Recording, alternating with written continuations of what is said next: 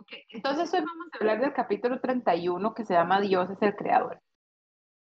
Y vamos a ir directamente al manual, al primer párrafo, en la página 169. Y dice, una de las verdades fundamentales de las escrituras y la fe cristiana es que Dios es el creador de los cielos y de la tierra. Él es antes de todas las cosas y todas las cosas existen por causa de Él. Él no fue creado ni hecho por algo ni por alguien más grande que Él mismo, sino que Él es el creador y el hacedor de todas las cosas. Nada de lo que existe existiría fuera de Él. Solamente Él es el creador y no comparte ese título con nadie. La creencia de que Dios creó todos los seres en los cielos y en la tierra debe afectar radicalmente cada aspecto de nuestras vidas. Primero, debería guiarnos al asombro y a la reverencia. Entonces, en este punto, en este primer punto, este, me acordaba de varias cosas. Primero me acordé cuando, siempre me acuerdo, siempre lo mismo, cuando Maddy nos habló de la eternidad de Dios. Siempre. Entonces, Maddy hablaba sobre unas rocas y sobre la, la edad que esas piedras tenían. Y me acuerdo que al final de ese estudio, Brayton preguntó que cómo podía él dimensionarlo. Entonces, yo le dije, Brayton, salga afuera de su casa y vea el cielo, trate de ver el final del cielo y trate de, de con su vista llegar hasta ahí y va a ver que no va a poder, ¿verdad? Entonces, solamente el observar el cielo, el observar las estrellas en la noche o, el cielo azul en el día o incluso las nubes y tratar de llegar con la mirada hasta ahí y darse cuenta uno que no puede, es una manera de, nosotros poder dimensionar o poder tratar de, de representar la, la creación, de, el poder de Dios a través de la creación. Y, y entonces me acordaba de ese ejemplo que, que, que le dimos a Brayton ese día y yo también me acordaba de, de, que cada vez que yo, en, en, lo personal, yo disfruto mucho la naturaleza, cada vez que yo estoy rodeada de la naturaleza, cuando he ido a, a cascadas, por ejemplo, a, a, la fuente, a las cataratas de La Paz o, o en, en, otros países, cuando he podido volar y ver, ver la tierra, yo digo, Señor, o sea, que esto es breathtaking, ¿verdad? Es, es completa, uno, o sea, uno completamente se siente anonadado de ver la naturaleza. Y es maravilloso cuando uno ve la naturaleza en su naturaleza, en su estado.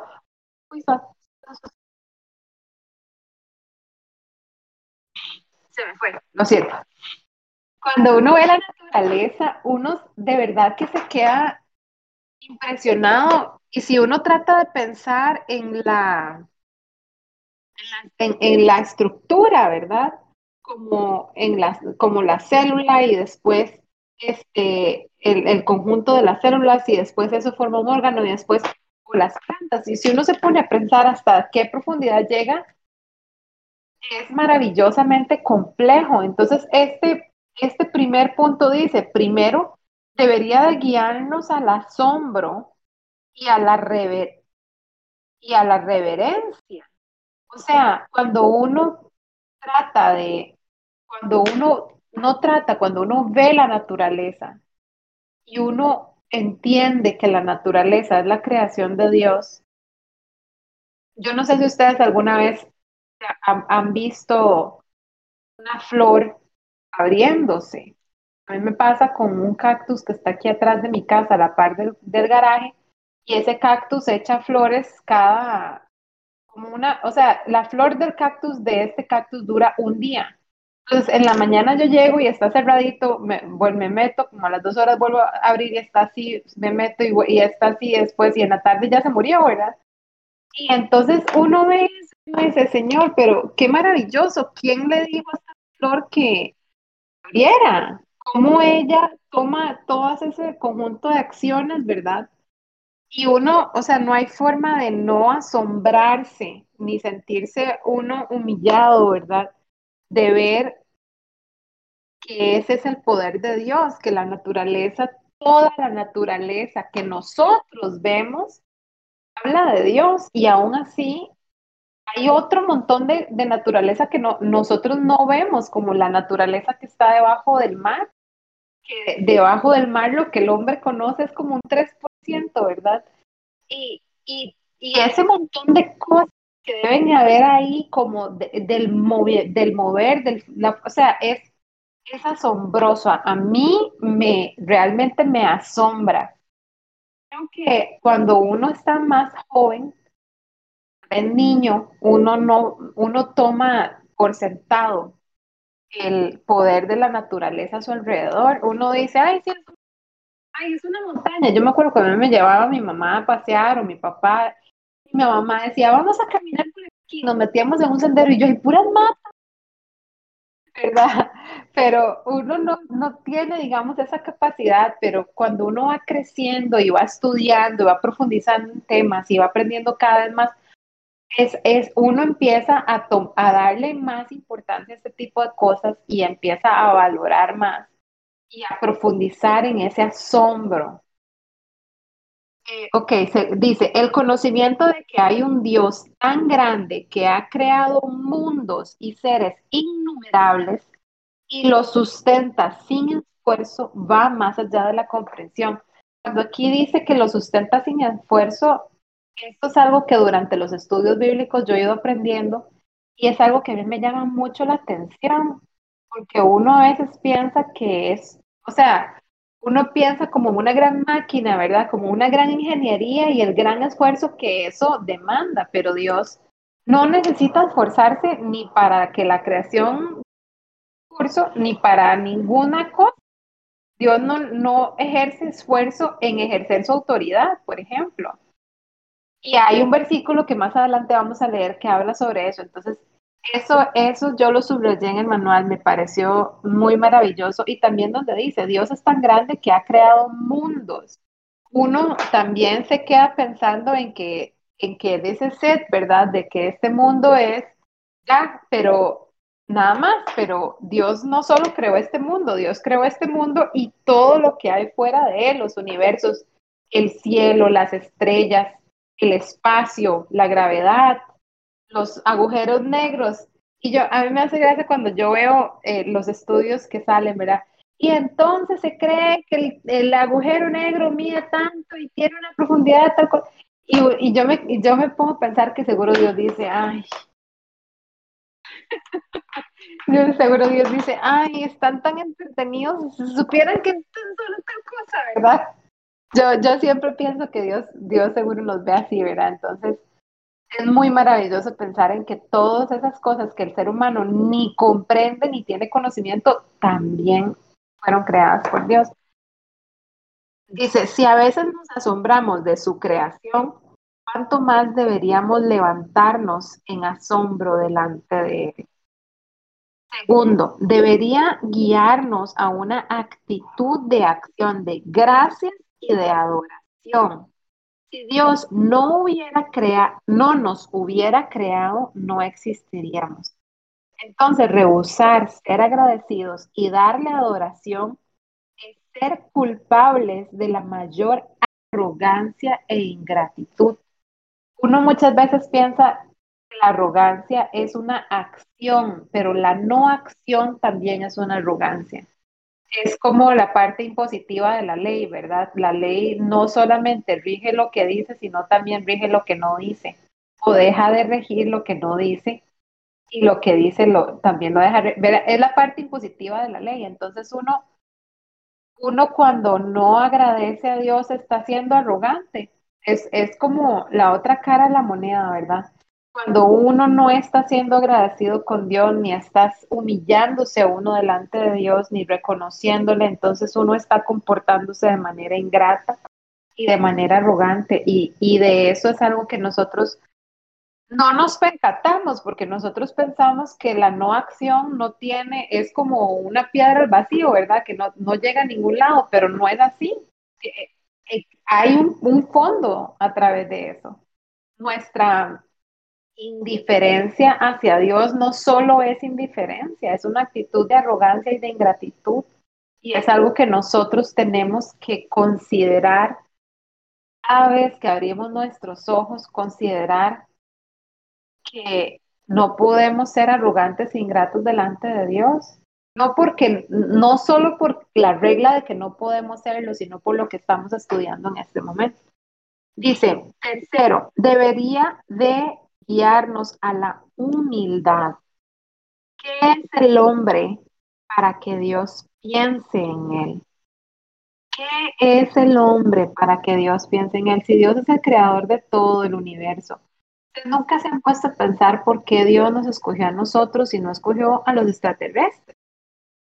Porque Dios no escogió a los porque Dios no escogió a los monos, nos escogió a nosotros. Yo esa es una, es una respuesta que yo no tengo, no sé, o sea, solo por, porque Él quiso, por su beneplácito, pero bien Él pudo haber escogido una raza completamente diferente para hacer todo lo que Él ha hecho y aún así nosotros fuimos los escogidos por Él. Dice, existimos porque él, porque él nos hizo y separados de Él no somos nada. Falta de humildad delante de Dios va más allá de toda comprensión.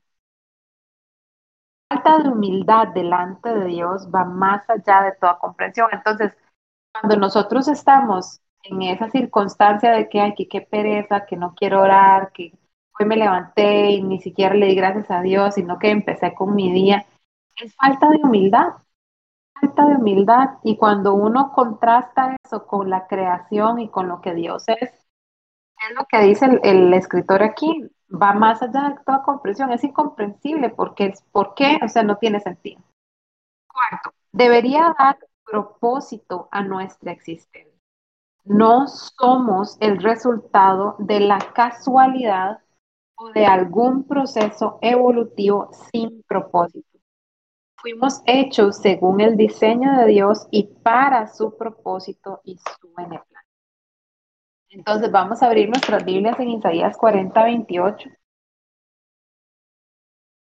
Y le voy a pedir a David que si nos puede hacer los honores de leer Isaías 40, 28.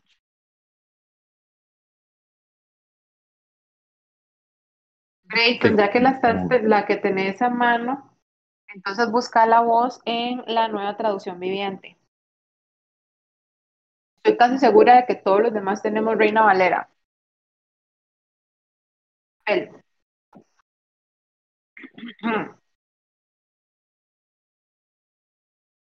Entonces David la va a leer en Reina Valera y Brayton la puede leer en la nueva traducción viviente.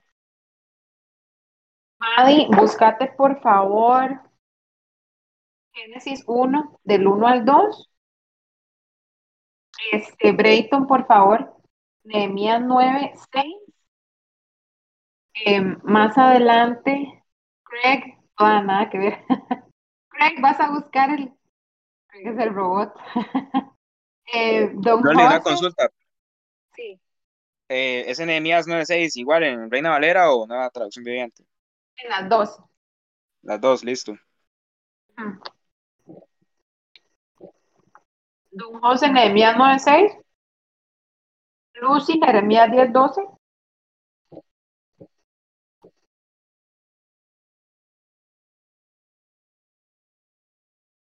Lucy, José. Sí. Después, Víctor, Hebreos 11.3. Este, Nuevamente Génesis 1, del 1 al 2, Betsy.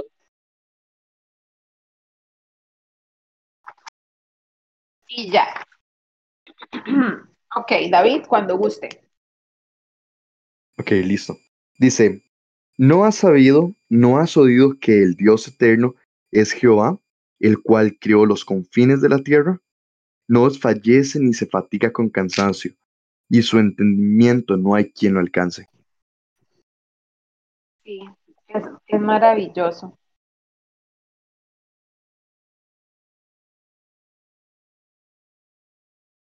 Dice que Dios, el Dios eterno es Jehová, el cual creó los confines de la tierra. Ok, Brayton, la versión de nueva traducción viviente. Dice, ¿acaso nunca han oído, nunca han entendido? El Señor es el Dios eterno, el creador de toda la tierra. Él nunca se debilita ni se cansa, nadie puede medir la profundidad de su entendimiento. Bueno, está por demás decirles que pueden hacer sus aportes en cualquier momento durante el estudio, ¿verdad? Nada más abren el micrófono y hablan. Es maravilloso este versículo como habla de la grandeza de Dios. No solamente que Él creó todas las cosas que existen dentro de nuestro espectro y fuera de Él, sino que además Él no se cansa al hacer esto, Él no se cansa, no, no se le gastan las fuerzas, no se agota como nosotros, no.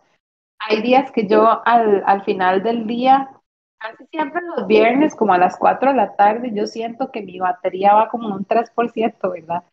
Entonces yo el viernes a las 3 y media, 4, se me cierran los ojos y ya estoy buscando la cama, me llaman las cobijas. A Dios eso nunca le pasa, nunca. Y hay algo muy importante que quiero rescatar aquí. Y, y yo espero que esto les quede muy grabado en sus corazones, porque no sé qué es lo que nos depara a todos el futuro, pero en algún momento ustedes piensan que Dios se cansa de insistir, o mejor dicho, no de insistir, Dios se va a cansar de llamarlos, aunque eso nunca va a pasar, que Dios no se le gastan las energías ni las fuerzas. Uno a veces piensa, yo soy tan necio, yo soy tan desobediente, yo soy tan pecador, que seguro Dios se va a hartar de mí. Ojalá y se hartara de mí y me dejara ir. Pero Dios nunca se va a cansar, ni se va a hartar, ni, se, ni va a dejar de buscarnos. Si nosotros somos llamados y somos hijos, entonces Dios nunca se va a cansar de ir tras nosotros, así como lo dice este versículo.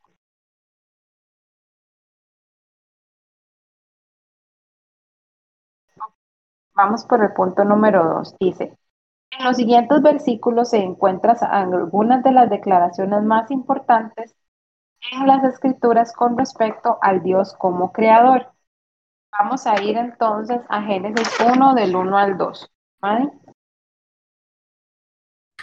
Sí, ya lo leo. Dice, en el principio creó Dios los cielos y la tierra, y la tierra estaba desordenada y vacía, y las tinieblas estaban sobre la faz del abismo, y el Espíritu de Dios se movía sobre la faz de las aguas. Ok. E, ese versículo es, es, es tan sencillo y a la vez tan profundo, ¿verdad? Porque dice que la tierra estaba desordenada y vacía, pero dice que en el principio Dios lo creó que Dios hizo los cielos y la tierra, o sea, aún cuando la tierra no estaba hecha, ya Dios había hecho lo que nosotros percibimos como cielos, que es el espacio, ¿verdad? Y después hizo la tierra, y la tierra cuando la hizo, la hizo de cierta manera y después la ordenó. Y ya en ese momento el Espíritu de Dios estaba ahí. Entonces en la nota después dice, en, en este contexto, principio, se refiere a la inauguración de la creación del universo. Eso a mí me llamó mucho la atención, que dijera a la inauguración, al, cuando un, edificio se termina de hacer, hacen todo, una gran, un gran evento, ¿verdad? Todo una gran inauguración. Dios estaba ahí desde ese momento y desde antes, en su eternidad, Él estaba ahí. Este proviene de Dios y por eso presupone su eternidad.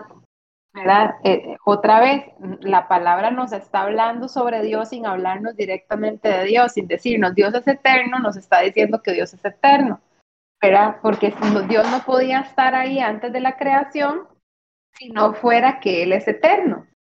Dice, este, la palabra creó viene del hebreo vara, la cual solo se usa en las escrituras con referencia a Dios. Ni siquiera la jerarquía, la jerarquía más alto de ángeles contribuyeron en la creación. Es el producto del diseño de Dios solamente. Así toda la gloria solo pertenece solo a Él. Y esto es maravilloso porque durante nuestro, nuestro camino cristiano hemos aprendido, por ejemplo, de la guerra espiritual, que uno tiene que ir a pegarle cuatro gritos a un demonio, que uno tiene que ir a reprender, que uno tiene que ir a atar, y que tiene que hacerlo enérgicamente y con fuerzas y con, ¿verdad? Y uno, cuando uno contrasta esto con la Biblia, uno ve que en la Biblia Jesús nunca aplicó tal energía a reprender al diablo, ¿verdad? Y, y, después hacemos un contraste con lo que nosotros vemos en el mundo, en la tele, las cuestiones de la paranormalidad y la gente que le tiene miedo y que se mueve la silla y que qué susto y que me va a pasar, ¿verdad? Y al final del día, para Dios, estas, o sea, todo esto fue creado después de Dios. Entonces uno, uno cuando uno entiende quién es Dios para uno, uno entiende, o, o quién es Dios, mejor dicho, uno entiende por qué es que uno no debe de tener miedo. Porque en la Biblia dice que, que uno no debe de tener miedo. Porque en la Biblia dice que el amor echa todo, fuera todo el temor y es porque uno, uno llega a entender, a dimensionar de esta manera, uno llega a dimensionar de esta manera quién es Dios qué es lo que Dios realmente significa. Es el temor que uno puede sentir ante una situación difícil o, ante una situación espiritual es, es, es completamente contrario a lo que estamos estudiando aquí. No, no, no, no tiene relación una cosa con la otra porque Dios está desde antes de eso y Dios no, no necesita ni necesitó nunca ni siquiera aplicar fuerza para poder crear y, y, para poder limitar todas estas cosas en el ¿Alguien quiere este, hasta aquí? ¿Alguien quiere aportar alguna cosa que aprendió hasta este, hasta este punto en, en el estudio? Bueno, a mí me pareció algo muy curioso, digamos, el tema de que, este, eh, eh, digamos, hay, hay, algo que pasó interesante cuando fue lo de Jesús, cuando Jesús muere, Jesús no fue matado por judíos.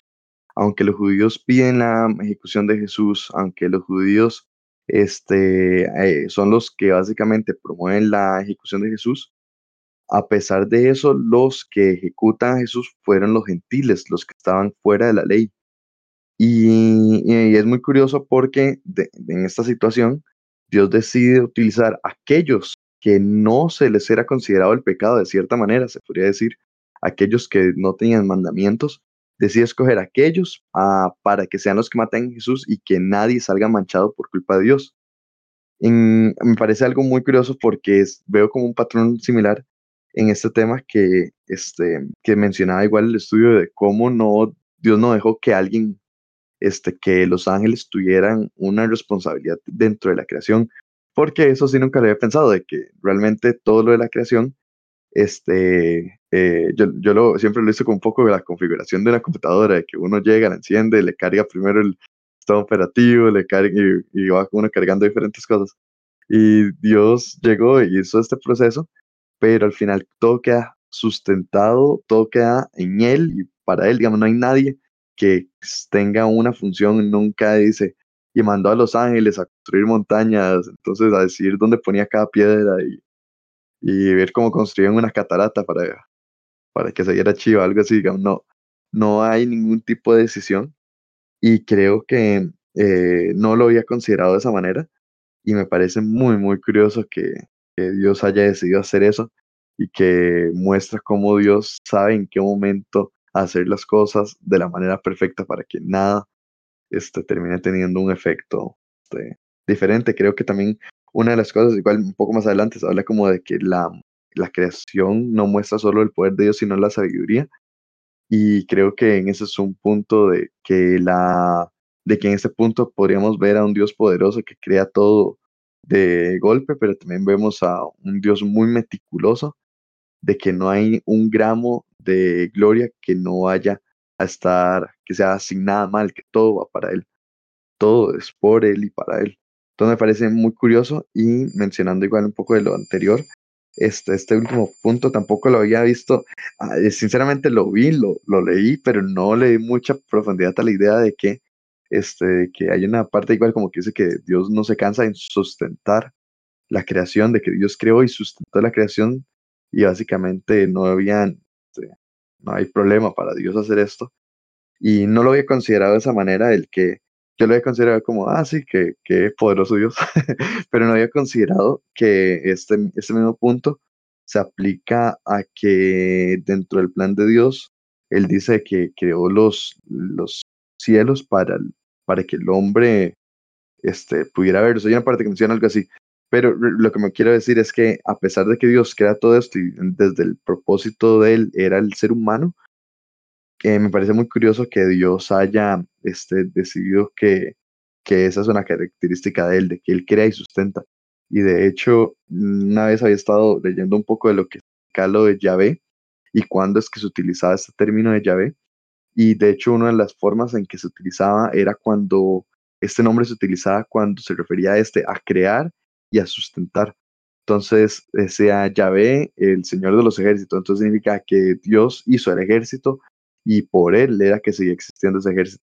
Entonces, cuando muchas veces él decía, le decía a los judíos, este, yo soy el que soy, eh, cuando él les dijo eso, la gente entendía de un solo, ah, está hablando del Dios de nuestros padres. Cuando fue en el tiempo de Moisés, dijeron, es el Dios de nuestros padres, porque Abraham él se presentó como yo soy el que soy, pero a la vez, eh, desde Abraham hasta Moisés y todo el tiempo, él estaba diciendo, yo soy el que los genero y yo soy el que los mantengo. Entonces nunca había considerado este punto de que también ahora, digamos, eh, la creación, eh, nosotros somos parte de la creación y que aquí muestra cómo Dios este, no solo nos creó, sino que no se cansa tampoco de sustentarnos. Creo que lo vi desde un punto de vista de qué poderoso Dios y qué nivel de, de poder sostener todo que no le afecte, pero no lo tomé personal en el sentido de que qué poderoso Dios y qué interés tiene Él de, de mantenerme de, qué interés este, tiene él de sustentarme sin que le afecten para nada, sin que se canse, sin, este, sin que de hecho ni siquiera lo tenga por obligación, que sea simplemente por, por el puro afecto este, y por la gloria de él.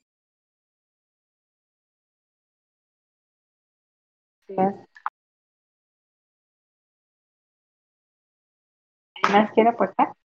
Si no, continuamos. Bueno, don José Nehemías 96.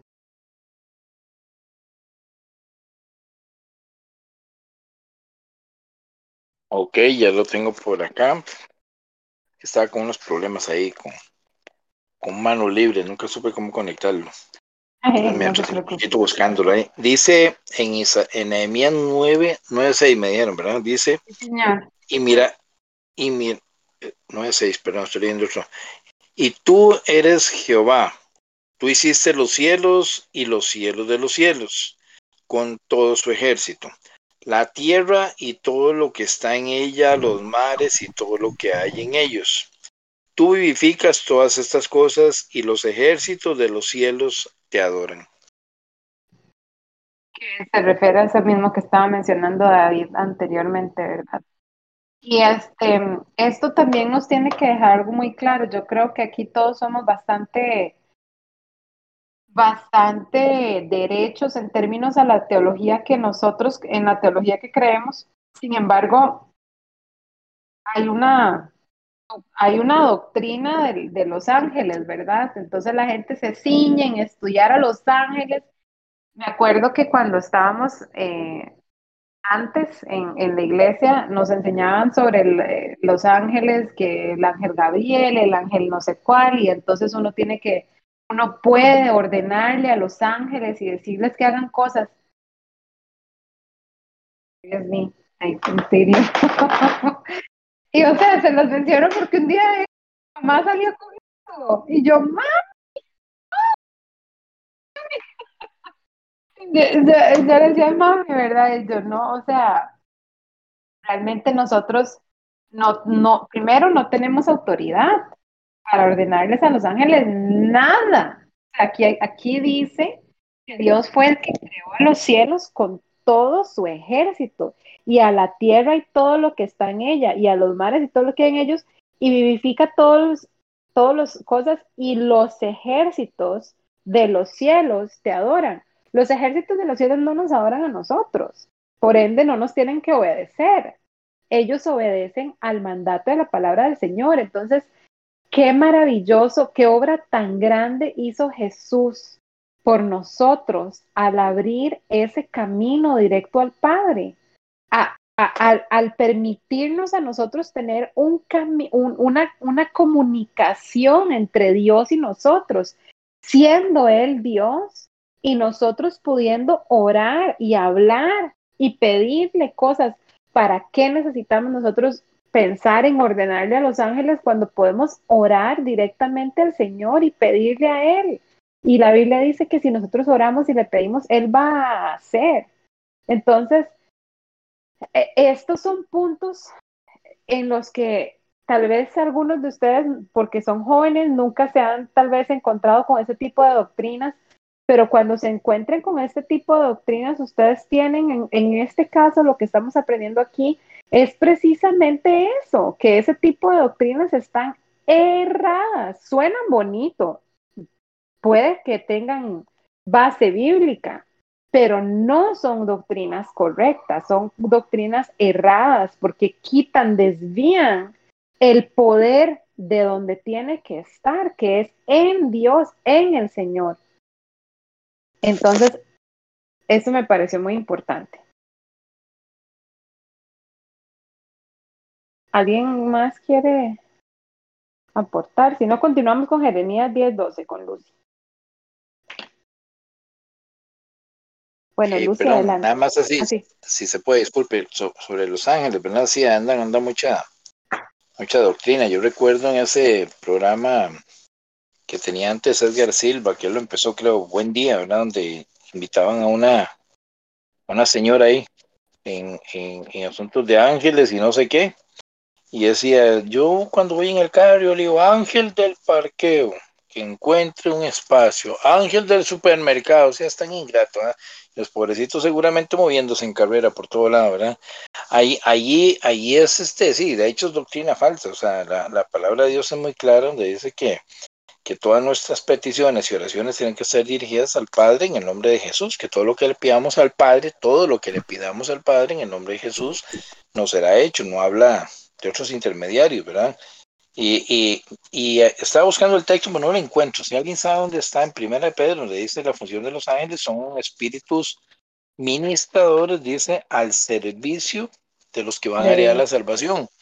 Pero no como, como usted lo dijo, ¿no? Y tiene toda la razón, no que yo voy a estar empezando a llamarlos aquí, ¿verdad? como si yo fuera el mayordomo y él los mis sirvientes. No, Dios los envía en favor de, de, sus hijos, así como descendían, dice, en el tiempo Jesús estaba en el ayuno en el desierto, que eran enviados los ángeles para que ministraran a Jesús, para que lo fortalecieran y, y lo, y, lo respaldaran, pero enviados por el Padre. ¿Verdad? No, no, no podemos errar. Yo, yo voy a decir algo y, y no se en los vestidos. Yo discrepo de pedirle al Espíritu Santo. Yo creo que el Espíritu Santo es es algo tan puro, ¿verdad? La misma palabra de Dios dice que Él conoce hasta lo profundo de Dios. Imagínense lo que es el Espíritu Santo. Pero eh, en ninguna parte de las escrituras yo veo a alguien pidiéndole al Espíritu Santo, sino que le piden a Dios eh, que envíe su Santo Espíritu por medio de Jesús, ¿verdad? Todas las oraciones, cuando dice que dijo el Espíritu Santo, fue que Él actuó pero no veo una sola oración, ningún solo respaldo bíblico que me diga que, que, yo puedo llegar directamente y pedirle a. No, no, no dice que yo pueda hacer eso. Me dice que toda oración yo debo dirigirla a quién? Al Padre. Lo dijo Jesús muy claro en el nombre de Jesús, en mi nombre. Todo lo que pidan en mi nombre. Entonces, a veces, a veces, como dijo usted, Loli, no suena tan bonito, ¿verdad? Tan coloquial, tan lindo. Imaginarme yo aquí lleno ángel del frío, venga y me calienta. Y suena tan lindo, ¿verdad? Tener, tener eso. Y a, y veces metemos tantos, tantas cositas y, en, en, ¿qué digo? Que se vienen arrastrando por, por costumbrismos cristianos, ¿verdad? Que a veces lo creemos hasta bíblico. Y lo respaldamos y decimos, es que eso, eso, eso es así, Dios tal cosa, como si nosotros pudiéramos, si usted tiene toda la razón, pudiéramos obligar a Dios a hacer algo diferente a lo que ya Él dictó. O sea, eh, eso cuando dice usted lo de, con respecto a la creación, ahí en, Génesis 1 se, se, para mí, ¿verdad? Y yo lo creo firmemente, eso que usted dijo, los ángeles no participaron, siempre lo he defendido en mi, en mi creencia doctrinal, de que los ángeles no participaron de la creación basado en Primera de Pedro, son solamente espíritus, son como como los mayordomos, eh, no, perdón, como los servidores del rey, digámoslo así. Un servidor del rey no participó en la construcción del castillo, no participó, no, nada más el rey le dice, tráigame, haga, limpie, lo ocupa allá, haga esto y corre y va a, servir. Y para mí una parte donde habla, que estuvimos viendo lo de la Trinidad, ¿verdad? Que no es un término realmente bíblico la Trinidad, pero sí habla de la deidad de, de, de Padre, Hijo y Espíritu, es donde él dijo, hagamos al hombre a nuestra imagen. Ahí no usó Eloi, usó Elohim. Elohim, no sé cómo se, lee, que es, no usó el singular de Dios, sino el plural de Dios. ¿Verdad? Que es donde para mí se, se, siembra más el concepto de que, de que Dios no es unidad, no es una sola, es una sola.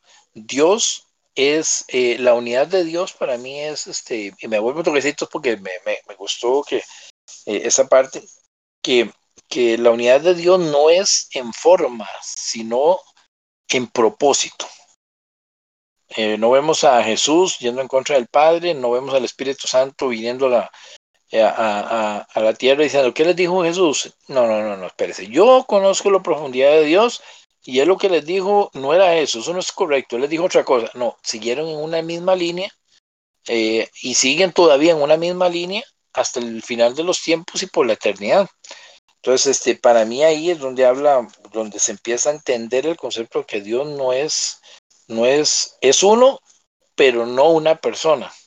Es uno en tres formas distintas que trabajan en tan perfecta unidad como no solo y, aquí rápidamente, yo sé que no estamos hablando de eso, ni de doctrinas falsas, bueno, que se menciona ahí cosas que son falsas, pero en una ocasión me decía un adventista, no, solo Jesús, me decía que usted cree en un Dios muy pobre, ¿cómo va a creer usted en un Dios que son tres? ¿Usted cree en tres dioses? Y digo, no, yo no creo en tres, yo creo en un Dios. Manifestado en Padre, Hijo y Espíritu, me dice, es que eso es falso, eso es un Dios pobre. Y le digo, me decía él, pero vea, yo soy, yo soy papá, me decía él, pero también soy hijo, pero también soy esposo me dice, en mí están los tres, dando a entender que en Jesús estaban los tres. Le digo, sí, pero para usted ser papá necesita un hijo. Para usted ser esposo necesita una esposa. ¿Verdad? Entonces usted no puede ser papá de sí mismo, hijo de sí mismo, ni esposo de sí mismo.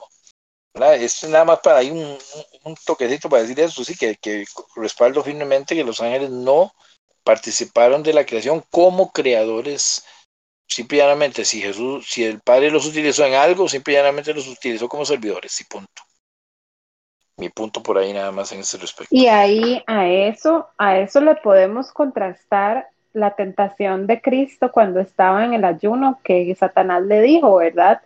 Pídele a los ángeles que te traigan comida o tírate y los ángeles te van a atajar en el, en el camino, ¿verdad? Uno, cuando lee eso, uno, uno no, uno piensa, bueno, yo antes pensaba, de sí, o sea, claro, o sea, si Jesús se tira, los ángeles perfectamente pueden hacer eso, pueden ir a rescatarlo, pero es lo mismo que decir que Dios perfectamente pudo haberle dicho a los ángeles, creen todo esto, vayan a, poner piedra sobre piedra y levanten toda, toda la, todas las, las montañas del mundo, y Dios no lo hizo así. ¿Verdad? Entonces ahí es uno donde puede contrastar que hasta dónde llega el, el, poder de Dios y su, y su autonomía ¿verdad? Que es la misma autonomía que Jesús, este, a la cual Satanás lo estaba tentando en ese momento, ¿verdad? Y era fuera del orden de lo que Jesús tenía que hacer en ese momento y fuera del orden del propósito este, de lo que Jesús estaba haciendo en ese ayuno. Entonces ahí es donde uno puede entender, ¿verdad? ¿Por qué fundamentalmente, dónde estaba la cáscara de banano, mejor dicho, en esa tentación que Satanás le hizo a Jesús? Bueno, muy bueno. Muchas gracias, don José. Esa puerta está excelente. Dice, en la nota de Jeremías 9:6, dice, la creación es una obra de Dios solamente y solo a Él se le debe adoración. Por eso nosotros tenemos que tener mucho cuidado cuando decimos a alguien, ay, yo, es que yo usted lo adoro, es que yo adoro esos zapatos. O sea, no, nosotros, eh, suena tonto, pero no, es, es una, tenemos que ser un poco más cuidadosos con nuestro vocabulario. Dice, si los ejércitos celestiales se inclinan ante Dios por causa de su obra creadora, ¿cuánto más debería un hombre mortal inclinarse en reverencia, adoración y acción de gracia? ¿Verdad? Son como no-brainers. Que vamos a ir a Jeremías 10:12 con Lucy. El que hizo la tierra con su poder, el que puso en orden el mundo con su saber y extendió los cielos con su sabiduría. Y ahí es a donde comenzamos a ver la parte que mencionaba David antes, antes sobre la sabiduría de Dios. Cuando el hombre, ¿verdad? Que tanto tiempo le tomó al hombre para comprender la estructura molecular de una célula, ¿verdad? Y para después quebrar la molécula en sus partículas y después quebrar eso. Y aún así el hombre no ha llegado hasta el al fondo de todo esto, ¿verdad? Y Dios todo eso lo creó de esa manera. Entonces, esto es para nosotros un gran impacto de ver la sabiduría de Dios. Como el hombre, por ejemplo, este, la medicina, mm, la medicina eh, normal que nosotros conocemos, farmacológica y así, eh, cuando uno se va a tomar una pastilla, la pastilla dice, bueno, puede ejercerle efectos contrarios, o cuando usted lo van a operar, el, usted a veces, dependiendo de la operación, por ejemplo, es de una amiga que la van a operar en estos días y entonces le dijeron, bueno, existen estos riesgos, eh, podemos tocar otro órgano, puede quedar eh, paralizada, puede quedar estéril, puede... O sea, le dicen ese montón de cosas, ¿verdad? Y esos son los expertos que ganan millones de millones de millones de colones haciendo lo que hacen o de dólares, haciendo lo que hacen. Existen eh, médicos elite en el mundo, ¿verdad? Que son los expertos y aún así están sujetos al margen de error. Están sujetos a meter mano en, una persona y, y, joder lo que hay ahí adentro, ¿verdad? Y, o arreglar una cosa y joder otra y, y descomponer otra, ¿verdad? Pero Dios, su sabiduría eterna, o sea, ¿cómo nosotros no vamos a, a, a clamar a Dios cuando nosotros físicamente estamos enfermos o algo, ¿verdad? a clamar por la voluntad de Dios en nuestro cuerpo y a comprender de que es Dios quien conoce cada parte de nuestro cuerpo. Entonces, ahí nosotros podemos ver el, el, gran contraste que hay y la sabiduría de Dios, lo extensa que es y lo profunda que es. Este dice, es importante notar que la creación no solo revela algo del poder de Dios, sino también su sabiduría. Entonces, si nosotros nos ponemos a pensar en la sabiduría de Dios, cuando en la Biblia dice que, la sabiduría clama en las esquinas, en Proverbios, que dice que la sabiduría se para a clamar, a, o sea, en la Biblia dice eso haciendo referencia de que busca a los lugares a donde hay muchas personas para ser escuchadas. Y cuando en la Biblia habla sobre la necedad, sobre el necio es el que no quiere escuchar la sabiduría. Cuando nosotros ignoramos la, la, la sabiduría de Dios y contrastamos la sabiduría de Dios con lo que estamos leyendo aquí, ¿qué es lo que estamos ignorando? ¿A quién estamos ignorando? Y también cuando la Biblia dice que pidan sabiduría y les será dada, o sea, en la Biblia dice, en la Biblia dice, pidan sabiduría. y, y, y le se dará sin reproche, ¿verdad? Es esta sabiduría a lo que se está refiriendo, es un tipo de intuición sobrenatural. Claro, Dios no nos va a dar toda su sabiduría porque eso no es así, tampoco nos va a dar algo que nosotros ni podamos no manejar, ni podamos no administrar, ¿verdad? O algo que más bien nos vaya a perder. Pero, pero entonces cuando nosotros pedimos sabiduría, podemos dimensionarla hasta en esta forma, ¿verdad? Que el tipo de sabiduría que Dios nos, nos puede, con, con esa sabiduría es con la que Él nos bendice. Y eso yo creo, este, amigos y amigas, yo creo que cuando nosotros, por ejemplo, en el, ámbito laboral, em, cuando uno tiene un puesto de responsabilidad, de manejar cosas, de, de estar en situaciones de conflicto y uno le pide a Dios sabiduría, a uno Dios, Dios a uno le da una capacidad de discernimiento que si no fuera por él uno pifiaría esa situación, ¿verdad? Entonces, bueno, quería hacer hincapié sobre esta parte de la sabiduría de Dios. Dice, el poder necesario para crear y sostener el mundo es incalculable. Sin embargo, Dios lo realiza sin la menor reducción en su poder fuerza.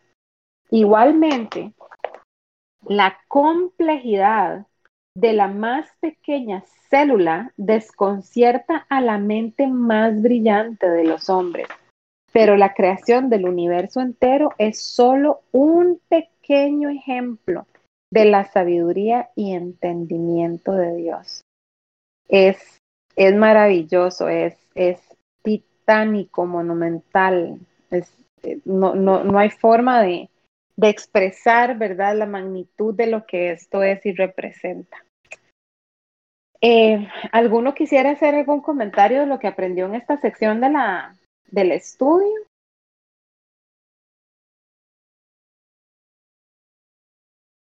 Continuamos con Hebreos 11.3. Víctor. Sí, dice por la fe entendemos haber sido constituido el universo por la palabra de Dios, de modo que lo que se ve fue hecho de lo que no se veía.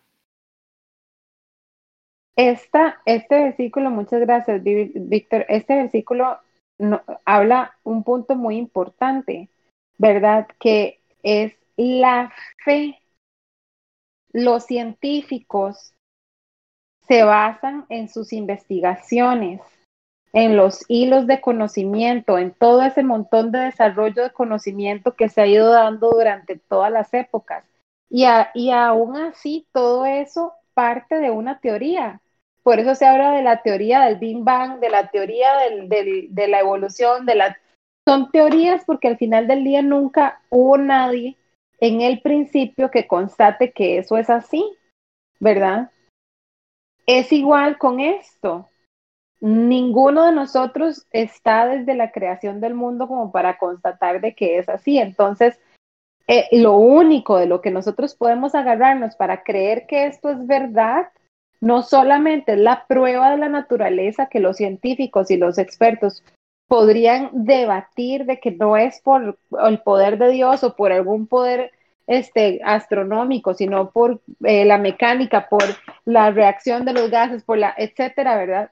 A como ellos pueden debatir con ese conocimiento, nosotros nos aferramos a esto por fe. Por eso dice, por la fe entendemos haber sido constituido el universo por la palabra de Dios, por la fe, ¿verdad? Entonces, realmente la fe es algo que nosotros tenemos que cultivar.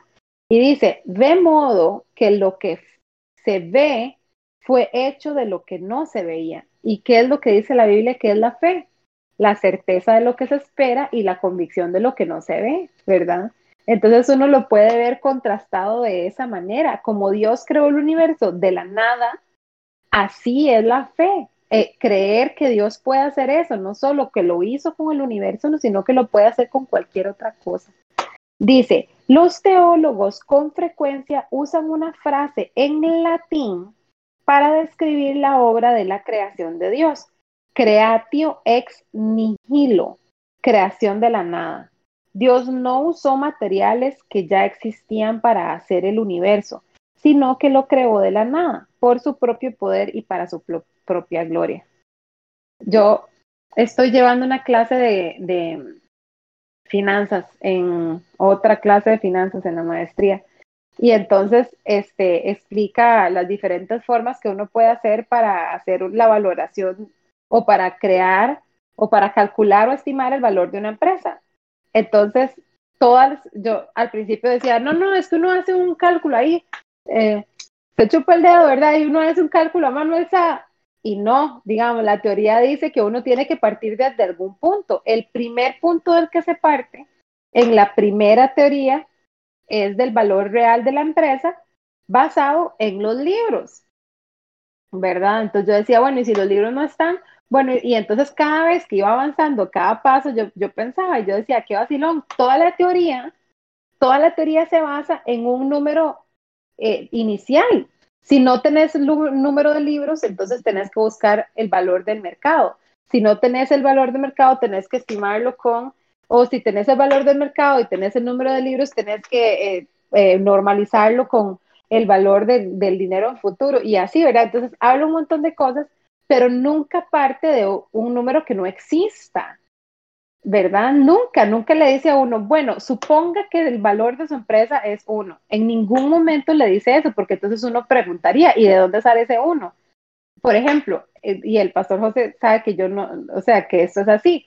Registros contables. Todos los activos tienen que tener un registro contable y el registro contable de un activo, para que ese activo no se pierda, si es un, activo que ya está este, depreciado o que es muy viejo, se le pone un valor de uno, ¿verdad?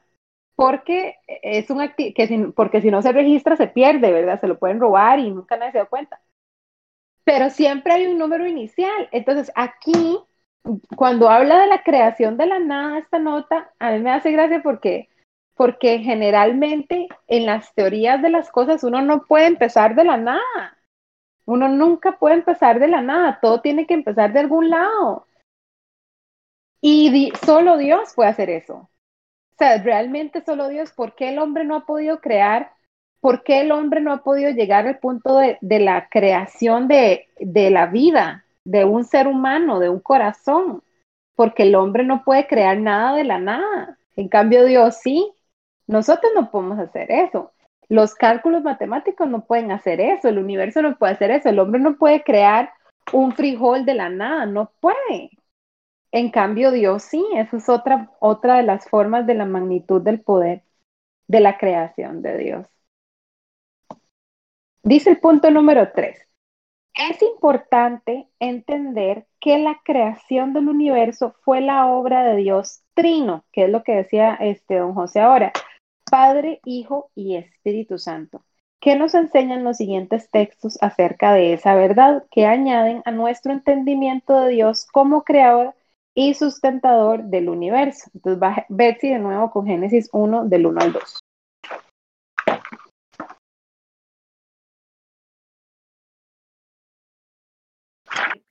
En el principio creó Dios los cielos y la tierra y la tierra estaba desordenada y vacía, y las tinieblas estaban sobre la faz del, abismo, y el Espíritu de Dios se movía sobre la faz de las aguas. Ok, entonces dice, la nota dice, la palabra espíritu viene del término hebreo ruach, que también puede traducirse como aliento o viento. La palabra mover se traduce del, del hebreo rak, gaf, ¿Qué significa mantenerse alrededor. Algunos intérpretes modernos han argumentado que se refiere al viento y no a la persona del espíritu. Sin embargo, dicha interpretación no encaja con el texto. El viento no se mantiene alrededor. El texto claramente se refiere a la obra creadora de la persona del Espíritu Santo, que respalda el comentario que hacía don José, ¿verdad? Que desde el principio estaba Dios y que Dios es tres y Dios es uno. Entonces, no solamente vemos en la escritura de que el Espíritu, el Espíritu Santo está ahí, sino que en el siguiente versículo, versículo de, Juan, de Juan 1, del 1 al 3, podemos ver que Cristo, que Jesús también estaba ahí en forma de Dios. Entonces, este versículo de Juan 1, del 1 al 3, los voy a invitar a todos a que vayan a ese versículo. Y, lo, lo, reservé, no se lo repartí a nadie porque precisamente lo quería leer yo. Y les voy a contar de que este versículo es uno de los primeros versículos que mi abuelita me, me enseñó a memorizar. Entonces yo lo recuerdo con mucho cariño porque siempre me acuerdo de verla a ella repetirlo una y otra y otra y otra vez hasta memorizarlo. Y me acuerdo que ella me, me, me obligó a memorizarlo para que pudiera participar en un, en un challenge que hicieron en la iglesia en el Día de la Biblia. Y entonces yo memoricé el primer versículo, pero ella se memorizó todo el capítulo de Juan 1 y lo repetía en la casa, y lo repetía, lo repetía. Y cuando llegó a la iglesia, ella ganó el premio porque ella recitó todo el, todo el capítulo. Entonces, dice primera de Juan 1, en el principio era el verbo y el verbo era con Dios y el verbo era Dios. Este versículo, al verbo se está refiriendo a Jesús, se está refiriendo a Cristo precisamente. Dice, este era en el principio con Dios, o sea, lo, superafirma, ¿verdad? De que Cristo es, era desde el principio. Entonces ahí es donde uno puede entender que la obra salvadora de Cristo fue gestada desde la eternidad, no fue gestada desde que Cristo nació, fue gestada desde la eternidad y que toda la Biblia, todos los eventos bíblicos nos hablan de Cristo antes de que Él existiera y después de que existió. Dice el versículo número, número 3, todas las cosas por Él fueron hechas y sin Él nada de lo que ha sido fue hecho. Entonces la nota dice, el versículo 1 deja claro que el sujeto de nuestro texto, texto es el verbo, el Hijo de Dios. El lenguaje de Juan no podía ser más enfático. Todas las cosas que existen sin excepción vinieron a la existencia por medio de la obra creadora del Hijo. Entonces, ahora sí, vamos a ir a Colosenses 1.16 y ahí le voy a pedir a doña Yolanda que, lo, que nos lo lea, por favor. Colosenses 1.16, después me falta Brayton, no vamos a empezar otra vez. Entonces, Brayton, Salmos 19 del 1 al 4, David, Hebreos 3 del 1 al 4, eh, Madi, Romanos 1 del 18 al 23, Em, después vamos, Lucy, Romanos 1 del 19 al 20, Víctor, Romanos 1, 21, Betsy, Romanos 3, 23. Ah. Después Don José, Roman, no, Hechos Ah, no. Romanos 1, 21 y 23, eh, del 21 al 23. Y doña Yolanda, Romanos 1, 18. Ok. Vamos entonces con Colosenses 1, 16. Perdón, este, me perdí un toque. ¿Cómo, cómo eran las, las Ok, vamos entonces. Doña Yolanda nos va a, leer Colosenses 1.16. Ok. Brayton, Salmos 19 del 1 al 4. David, Hebreos 3, 4. Madi, Romanos 1 del 18 al 23. Lucy, Romanos 1 del 19 al 20. Víctor, Romanos 1, 21. Y Betsy, Romanos 3, 23. Y después, don José, Romanos 1 del 21 al 23. ¿Y el Romanos 1.18? Romanos 1.18 eh, a luz, eh, Sí, soy yo. A doña Yolanda, el último, ajá. Doña Yolanda, Romanos 1.18. Es que Romanos del 1 al 18 al 23 se repite varias veces, entonces les, les repartí uno a cada uno conforme al orden que tienen ahora. Ok. Colosenses 1.16. Dice, porque en Él fueron creadas todas las cosas, las que hay en los cielos y las que hay en la tierra, visibles e invisibles, sean tronos, sean dominios, sean principados, sean potestades. Todo fue creado por medio de Él y para Él. Muchas gracias. Y la nota dice, estas tres frases, en él, por medio de él y para él, literalmente eis autón o hacia él, son extremadamente importantes. El Hijo no solo es el agente de la creación, sino que también Él es el propósito o meta de la creación. Ambas verdades son afirmaciones evidentes de la deidad del Hijo. Todas las cosas fueron hechas por el Hijo y para su honra y beneplácito. Aquí yo había hecho una nota. Ajá. Regresando un momentito al versículo de Juan 1 del 1 al 3. Si nosotros leemos en el siguiente versículo, en Juan 1, 4, dice, en él estaba la vida y la vida era la luz de los hombres. Y esto, y después dice, la luz en las tinieblas resplandece y las tinieblas no prevalecieron contra ella. Cuando yo estaba, estaba leyendo estos versículos, los leí todos de, de seguido y entonces me puse a pensar cómo es que uno lee primera de Juan y uno piensa que simplemente es otro evangelio más, ¿verdad? Que, habla de, de, quién era Jesús y que de la historia de Jesús. Pero esta introducción es una introducción tan poderosa, ¿verdad? Que está hablando de la eternidad, de la creación. Entonces, si lo leemos, voy a leerlo rápidamente desde el primer versículo. Dice, en el principio era el verbo y el verbo era con Dios y el verbo era Dios. Este era en el principio con Dios. Todas las cosas por Él fueron hechas, y sin Él nada de lo que ha sido fue hecho. En Él estaba la vida, y la vida era luz, la luz de los hombres. La luz en las tinieblas resplandece, y las tinieblas no prevalecieron contra ella. Hubo un hombre enviado de Dios, el cual se llamaba Juan.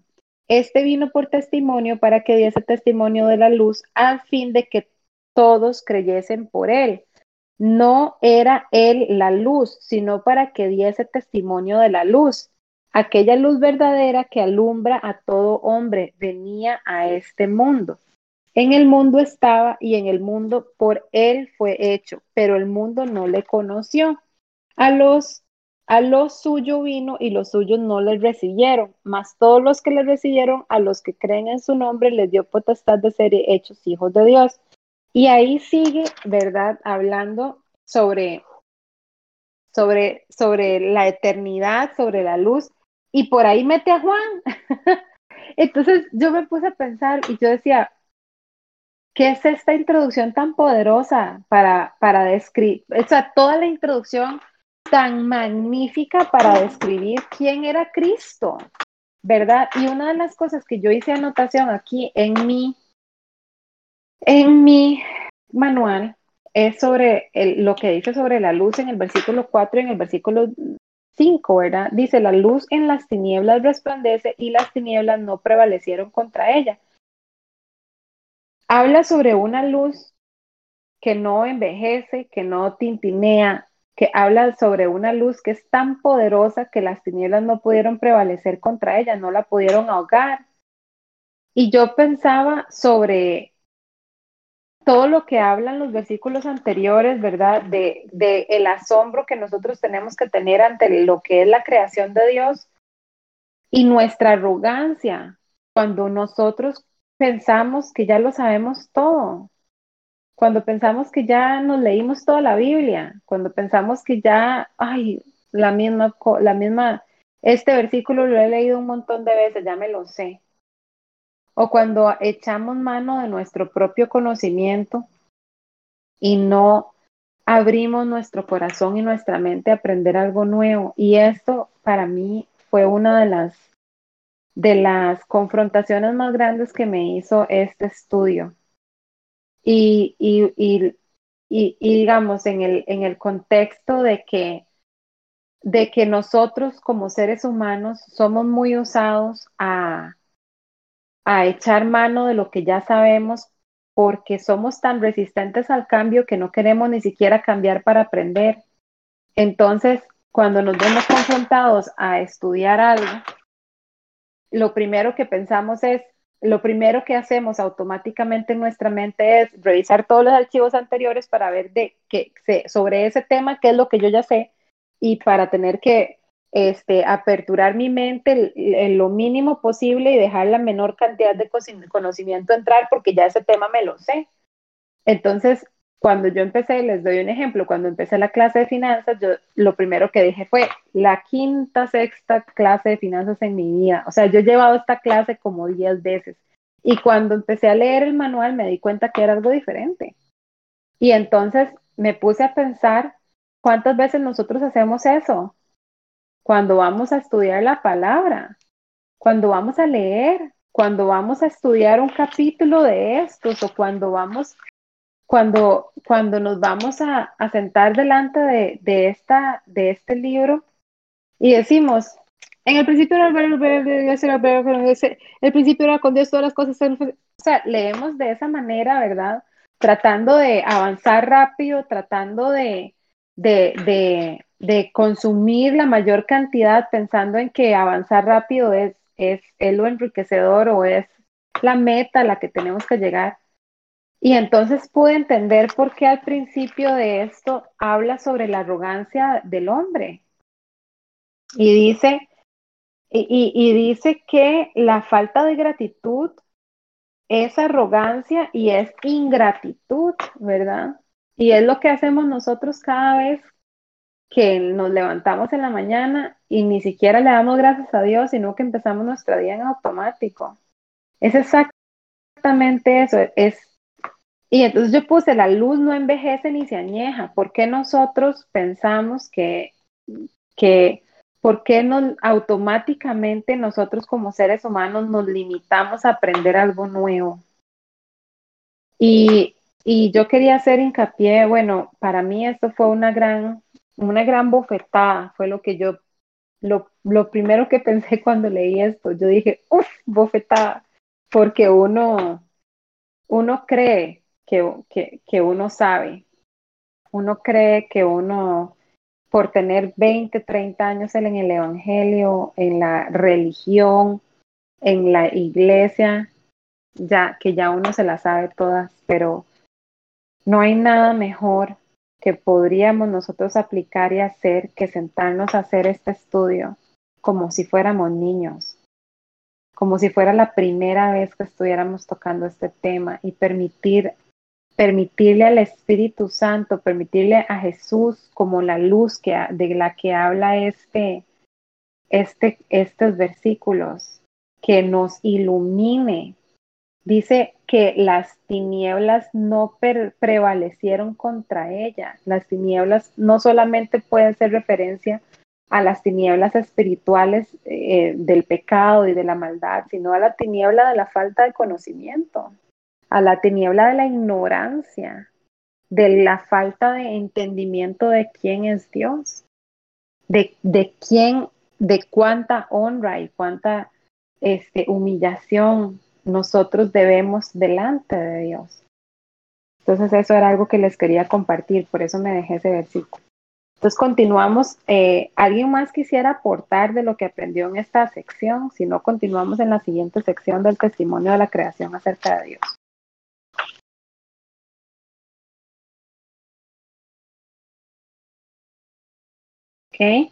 Vamos a continuar. Voy a tratar de avanzar un poquito más rápido.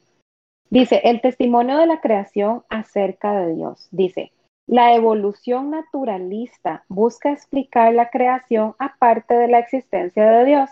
Aunque esta teoría es el pensamiento predominante el día de hoy, es contraria a todo lo que la razón y las escrituras declaran acerca de nuestra existencia.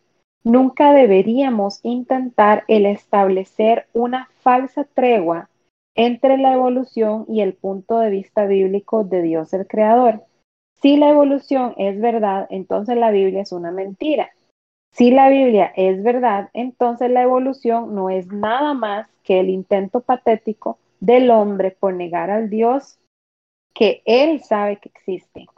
El propósito de esta breve sección no es debatir la evolución, sino simplemente poner las verdades de las escrituras con respecto al universo como la creación de Dios. Entonces vamos a leer Salmos 19 del 1 al 4. A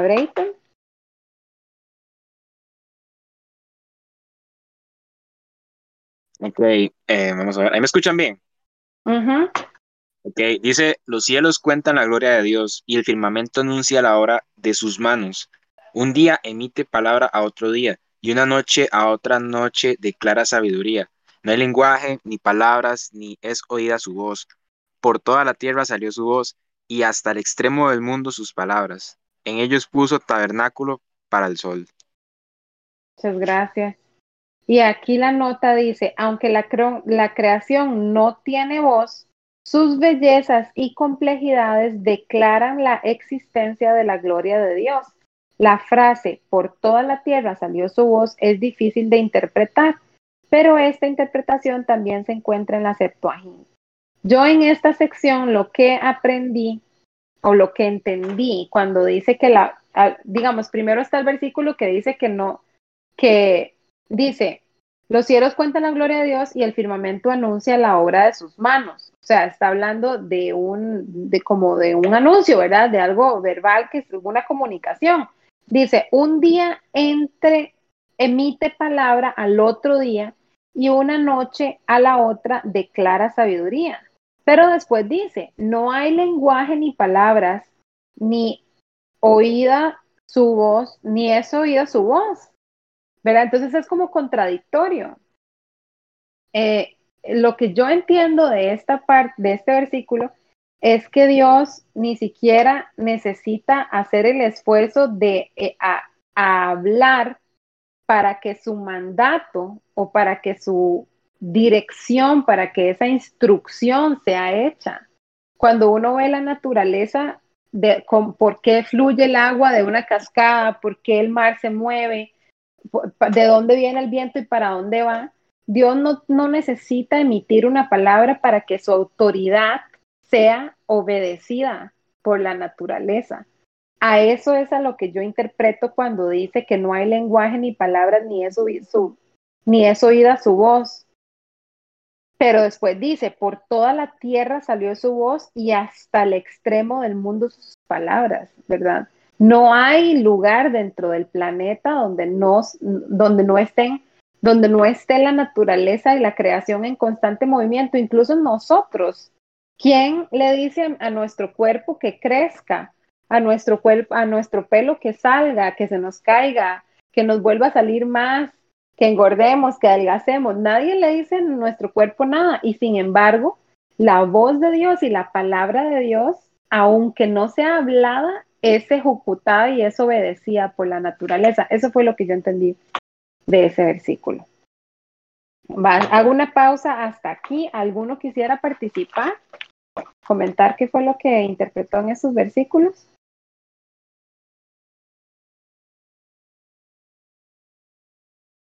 Y si no, continuamos con David en Hebreos 3, 4.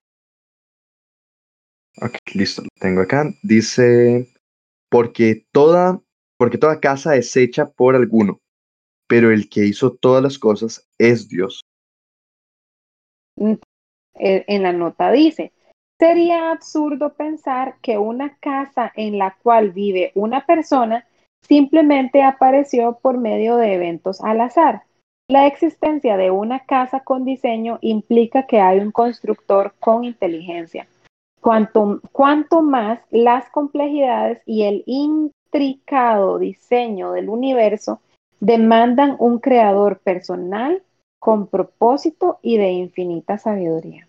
Madre Romanos 1 del 18 al 23. Sí, dice. Em, porque la ira de Dios se revela desde el cielo contra toda impiedad e injusticia a los hombres que detienen con injusticia la verdad. Por lo que, por lo que. Por lo que Dios se conoce, les manifestó, pues Dios se lo manifestó, porque las cosas invisibles de Él, su eterno poder y deidad, se hacen claramente visibles desde la creación del mundo, siendo entendidas por medio de las cosas hechas, de modo que no tienen excusa. Pues habiendo conocido a Dios, no le glorificaron como a Dios, ni le dieron gracias, sino que se envanecieron en sus razonamientos y su necio corazón fue entenebrecido. Profesando ser sabios, se hicieron necios y cambiaron la gloria de Dios incorruptible en semejanza de imagen de hombre corruptible, de aves, de cuadrúpedos y de reptiles. Súper fuerte ese versículo, súper fuerte. Dice, dice Romanos 1 del 18 al 23 es uno de los más importantes textos en las escrituras con respecto a la existencia de Dios, la creación del universo y la coincidencia del hombre de la existencia de Dios. Y después dice, ¿qué testifica Romanos 1 del 19 al 20? Este le corresponde a Lucy acerca del conocimiento de Dios. Sí, porque lo que Dios se conoce les es manifiesto, pues Dios se lo manifestó, porque las cosas invisibles de su eterno poder y deidad, se hacen claramente visibles desde la creación del mundo, siendo entendidas por medio de las cosas hechas, de modo que no tienen excusa. Entonces, hay dos cosas aquí súper importantes. Número uno, que hay un montón de cosas que nosotros no sabemos de Dios porque no las hemos visto, porque no las conocemos. Así de profundo es Dios. Yo pensaba el otro día en eso. La gente que, o sea, los científicos hoy en día todavía se preguntan qué es lo que hay en los hoyos negros, qué sucede ahí. Y Dios sabe, Dios sabe a dónde empieza, a dónde termina, qué es lo que tiene por qué, que, si es un portal, que si es una dimensión, Dios lo sabe, pero nosotros no lo sabemos porque no lo conocemos, porque no lo hemos visto. Pero todo lo que sí vemos y conocemos habla del poder de Dios. Entonces, si nosotros tenemos dos ojos para ver la naturaleza, si Dios nos dio el don de la vista y podemos ver la naturaleza y todo lo que hay a nuestro alrededor, no tenemos excusa para negar a Dios. No tenemos excusa para negar a Dios. Y la nota dice, las escrituras no reconocen la existencia de ateos. Tajantemente declara que todos los hombres saben que hay un Dios de eterno poder que es la única explicación plausible para el universo. Esta verdad se afirma en Romanos 1.21, que dice, pues habiendo conocido a Dios, o sea, todos comenzamos desde ahí, desde el conocimiento de Dios. Si podemos ver la naturaleza, estamos conociendo a Dios. Algunos eruditos creen que Pablo está describiendo dos fuentes de conocimiento de Dios. Primero, en cada hombre hay un conocimiento interno, innato e inherente de Dios, porque lo que de Dios se conoce les es manifiesto. Y segundo, hay un conocimiento de Dios que viene al examinar la creación. La última confirma a la primera. Vamos a Romanos 1.21 con Víctor. Dice, pues habiendo conocido a Dios, no le glorificaron como a Dios, ni dieron gracias, sino que envanecieron en sus razonamientos y su necio corazón fue entenebrecido. Este versículo es crítico porque representa la respuesta de la humanidad ante Dios. Uno generalmente cuando lo lee, uno piensa, ah, los caídos, pero está representando al hombre en general, o sea, a mí también. Yo podría ser esta persona de la que habla aquí. ¿Cómo? ¿Cómo puedo ser yo esta persona de la que habla aquí? porque conociendo a Dios no le glorificamos como a Dios. Cuando nosotros no le damos la gloria a Dios, entramos en un camino súper peligroso, que es el que habla aquí Romanos. Dice, ni le dieron gracias. O sea, solo con esas acciones de no, con esas acciones impositivas, con esas no acciones, ya nosotros estamos entrando en ese camino. sino que se envanecieron. ¿Qué es lo que sigue después de eso? De la, de la ingratitud, de la arrogancia, la vanidad mental, la vanidad de que nosotros creemos que lo sabemos todo. Y, y dice, y su necio corazón fue entenebrecido. Entonces, en el punto número uno dice, no le glorificaron como a Dios, de la palabra griega doxazo, la cual literalmente significa glorificar o estimar como glorioso. El término también puede comunicar la idea de magnificar, exaltar o adorar a Dios.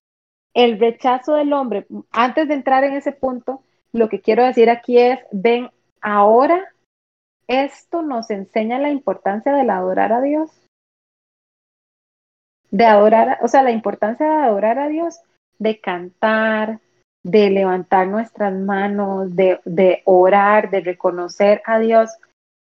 Y entonces esa obligación que nosotros sentimos de adorar a Dios, porque tengo que ir a la iglesia, porque tengo que adorar, porque me dijeron, pero ¿por qué tengo que orar? O sea, aquí es a donde nosotros nos vemos confrontados con eso y, y, y, o sea, yo espero que sea tan claro para todos, ¿verdad? El por qué es una obligación. No solamente es una obligación porque Dios es Dios, sino que es una obligación para no caer en este tipo de vicio humano, de vanidad, de entenebrecimiento del pensamiento y del corazón. Entonces el siguiente punto dice, el rechazo del hombre por reconocer a Dios hace imposible que le glorifiquen o le honren. Se cometen más ofensas al atribuir las maravillas de su creación a un proceso sin sentido al azar. La declaración de Pablo posiblemente nos da una revelación de significado en Romanos 3:23. Betsy.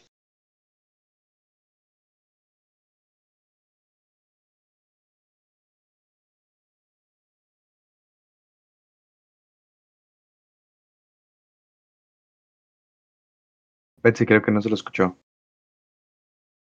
Sí. O sea, bueno, de por sí estoy a la pura para el versículo. Están destituidos de la gloria de Dios. Exactamente. Entonces, a eso es lo que se refiere ese versículo.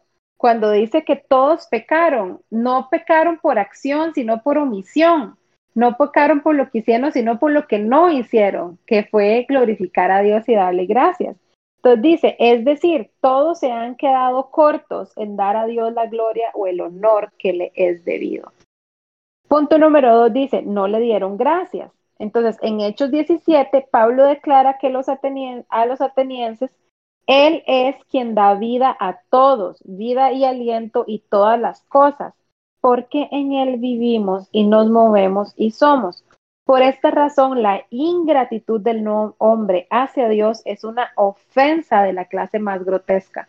Y uno piensa que, que las ofensas hacia Dios es decir, no, es que Dios no es nadie, o lo que sea, ¿verdad? Que uno piensa que esas son ofensas. No solo esas son ofensas. Las ofensas es el no agradecer a Dios, el no glorificar a Dios, el no expresar y bueno, nunca lo vamos a poder hacer en, en, en, su completa espectro, ¿verdad? Pero es algo que tenemos continuamente que intentar.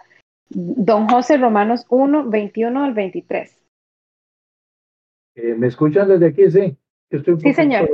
Ok, desde Romanos 1, 21 al 23 dice, pues habiendo conocido a Dios, no le glorificaron como a Dios, ni le dieron gracias sino que se envanecieron en sus razonamientos y su necio corazón fue entenebrecido. Y voy a permitirme nada más leer aquí un significado que viene de la palabra se envanecieron, dice. Viene de una palabra que se escribe mataio, bueno, W al final. Vaciar, vano, tonto, inútil, confundido. Eso significa la palabra se envanecieron. En el 22 dice, profesando ser sabios, se hicieron necios y cambiaron la gloria del Dios incorruptible en semejanza de imagen de hombre corruptible, de aves, de cuadrúpedos y de reptiles. 24, ¿verdad? Sí, no, hasta ahí. 23, sí. Eso mismo, ¿puede leer de nuevo la definición de envanecer? Sí, voy a leer la completa, aquí viene un poquito más, dice, eh, se envanecieron, es una palabra que se escribe así, mataio, mata y o o, mataio. Dice, vaciar, vano, tonto, inútil, confundido. La palabra describe la lógica, la lógica pervertida y la presunción idólatra de aquellos que no dan honra a Dios ni le demuestran alguna gratitud por sus bendiciones a la humanidad. Muchas gracias. Estos versículos lo que nos está mostrando es el, el resultado del rechazo del hombre hacia Dios. Pero de nuevo, ¿verdad? Estamos hablando durante todo este, durante todo el estudio hemos hablado de la, del rechazo impositivo. No es una acción, sino una no acción. ¿verdad? Y es muy impresionante que esta, esta, esta descripción que dijo don José de envanecieron, que es vaciar, vano, tonto y confundido. Una vez, no, una, bueno, no voy a decir quién, pero una vez una persona me dijo, ay, sí, como dice en la, como dice en la Biblia, eh, ¿cómo fue que me dijo? haz el bien y no mires a quién. y yo, yo me volví, yo le dije, en la Biblia no dice eso. Ay, sí, la Biblia dice eso, para buscarlo. Y me cambió la, el tema y nunca lo buscó, obviamente, ¿verdad? Pero entonces a mí me hizo una gracia, pero si nosotros no leemos la palabra de Dios, vamos a llegar hasta ahí. O sea, podemos llegar a, a, a puntos así de, de, de creer que sabemos pero eh, esta palabra de envanecer dice que también es vaciar. Cuando nosotros no estudiamos la palabra de Dios, no buscamos al Señor, nos vaciamos de su conocimiento y lo que nos queda es la arrogancia y la vanidad de que creemos que sabemos cuando realmente estamos vacíos. Y después dice, tonto, confundido, nos confundimos, confundimos la palabra, la palabra se vuelve confusa para nosotros cuando no la estudiamos mucha gente, o sea, me ha pasado que yo me he topado con personas que me dicen, ay, no, yo la, leo, la Biblia no la leo porque yo eso no lo entiendo, porque es que se, se contradice, porque es que es muy enredada, entonces yo eso mejor ni lo leo porque si no me confundo más. Y eso es mentira, porque la Biblia, mientras uno más la lee, uno más la entiende, más la escudriña, más la entiende. Entonces, menos se confunde. Romanos 1, 18, doña Yolanda.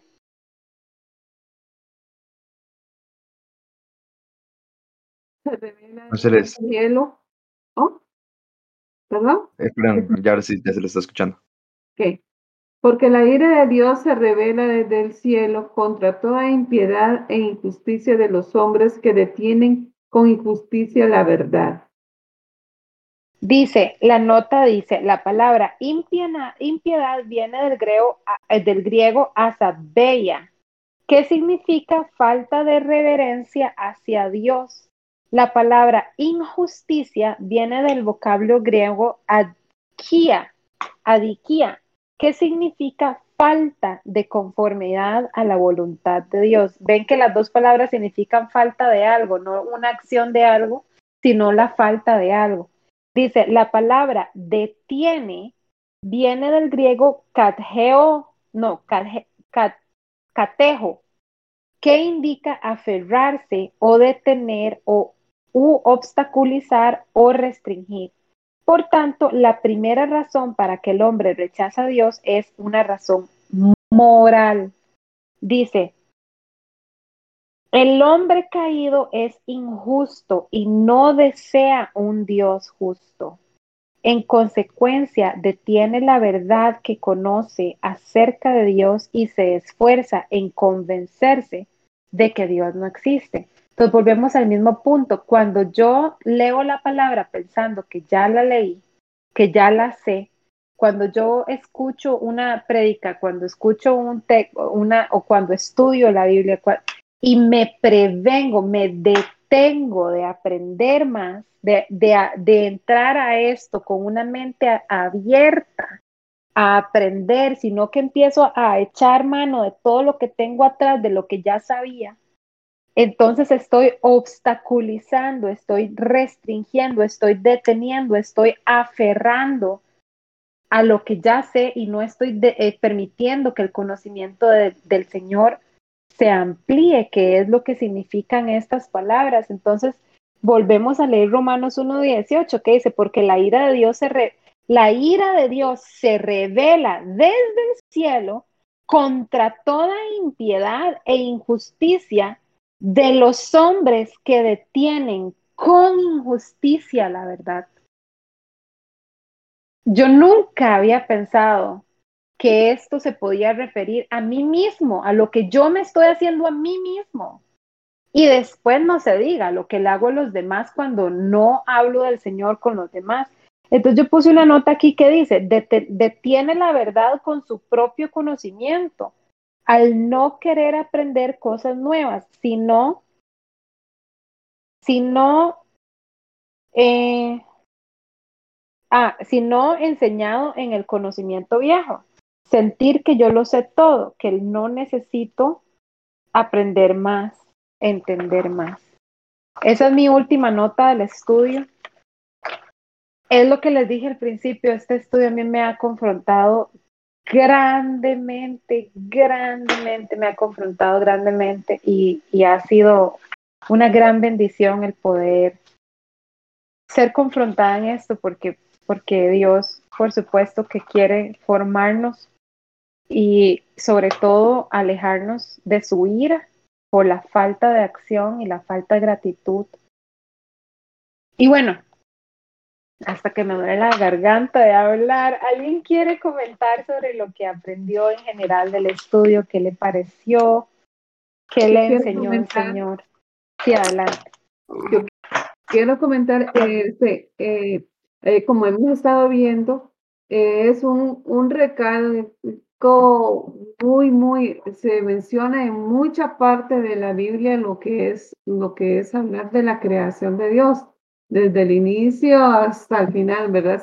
Hay tantos pasajes y, y cómo es posible, ¿verdad?, de que tan, aún todavía hay gente que dice que Dios no existe. Y pareciera que como que Dios quería eh, dejarnos bien recalcado esto para que nosotros tuviéramos bases suficientes como para poderle decir a esas personas que, que no existe Dios, que sí existe un Dios, ¿verdad? Y, aquí cuando habla sobre lo que es la ira, aquí la Biblia esta me dice que la ira de Dios es una expresión de justicia y amor, ¿verdad? Y dice que es de una justicia de amor, dice, es el enojo de Dios y su reacción y su reacción permanente a todo pecado provocada por la conducta malvada de algunas personas, personas y naciones y por la infidelidad del pueblo de Dios. Entonces, eh, eso lo, se imagina que eso es lo que provoca el hecho de que eh, tantos empiezan a hablar de que no hay un Dios, de que no existe, y eh, aquí donde nos dice, ¿verdad? Que, que las escrituras no reconocen la existencia de ateos. Eso me, me llamó mucho la atención porque en aquel entonces no se hablaba de la palabra ateos. Pero al ver las escrituras, ese recalca, eso que recalca, recalca tanto de la creación de Dios, es porque Dios sabía a lo que veníamos, ¿verdad? A lo que íbamos a tener y, y que muchos iban a dudar de, de, de lo que Él hizo, ¿verdad? Muchos iban a levantarse y decir, no existe Dios, no, no Él no hizo esto, no hizo lo otro, ¿verdad? Pero no hay duda, no hay ninguna duda de que, de que hay un creador de que todas las cosas fueron hechas por Él, las cosas tan bellas que se ven por todo lado, ¿verdad? Cuando uno se detiene a contemplar la naturaleza, uno simplemente dice gracias Señor porque no hay nadie que pueda hacer tanta belleza, no hay nadie que pueda hacer tantas cosas diminutas, ni, ni tantas cosas este, que uno eh, tan científicamente que nadie, ningún, ningún científico, ningún, todos los conocimientos que la ciencia ha dado no han podido crear era un corazón humano, ni siquiera la vida así de la nada como lo ha hecho Dios, así que en eso debemos estar orgullosos de, de un Dios que tenemos, ¿verdad? Entonces, esa es mi participación. Estás hablando en mute, Loli. ah, gracias, qué pena. Muchas gracias, doña Yolanda. Así es. ¿Alguien más quisiera compartir lo que me gustaría? bueno, yo más que todo haciendo poco de hincapié a este último versículo que estuvimos leyendo de Romanos 1. Yo lo leí hace un tiempo y la verdad, bueno, cuando yo lo leí sí, sí me impactó bastante y creo que, bueno, en la nueva traducción viviente habla un poquito como en el 19 dice, ellos conocen la verdad acerca de Dios porque Él se ha hecho evidente, pues desde la creación del mundo todos han visto los cielos y la tierra. Por medio de todo lo que hizo Dios, ellos pueden ver a simple vista las cualidades invisibles de Dios, su poder eterno y su naturaleza divina. Entonces creo que esto se relaciona a lo que empezamos a ver al principio acerca, o bueno, en sí, en general del capítulo, pero aquí básicamente nos habla como de que no hay excusa, porque cuando yo lo leí yo pensé, ok, ¿serán como las otras personas o se refiere a nosotros? Pero si lo vemos, habla de como que eh, no hay excusa, porque en el siguiente dice, ellos conocieron a Dios, pero no quisieron adorarlo. Entonces, no, o sea, significa que, que sí hubo un conocimiento de Dios, que sí se conoce la verdad y aún así sabiendo la verdad, se, nos alejamos o, o se alejan.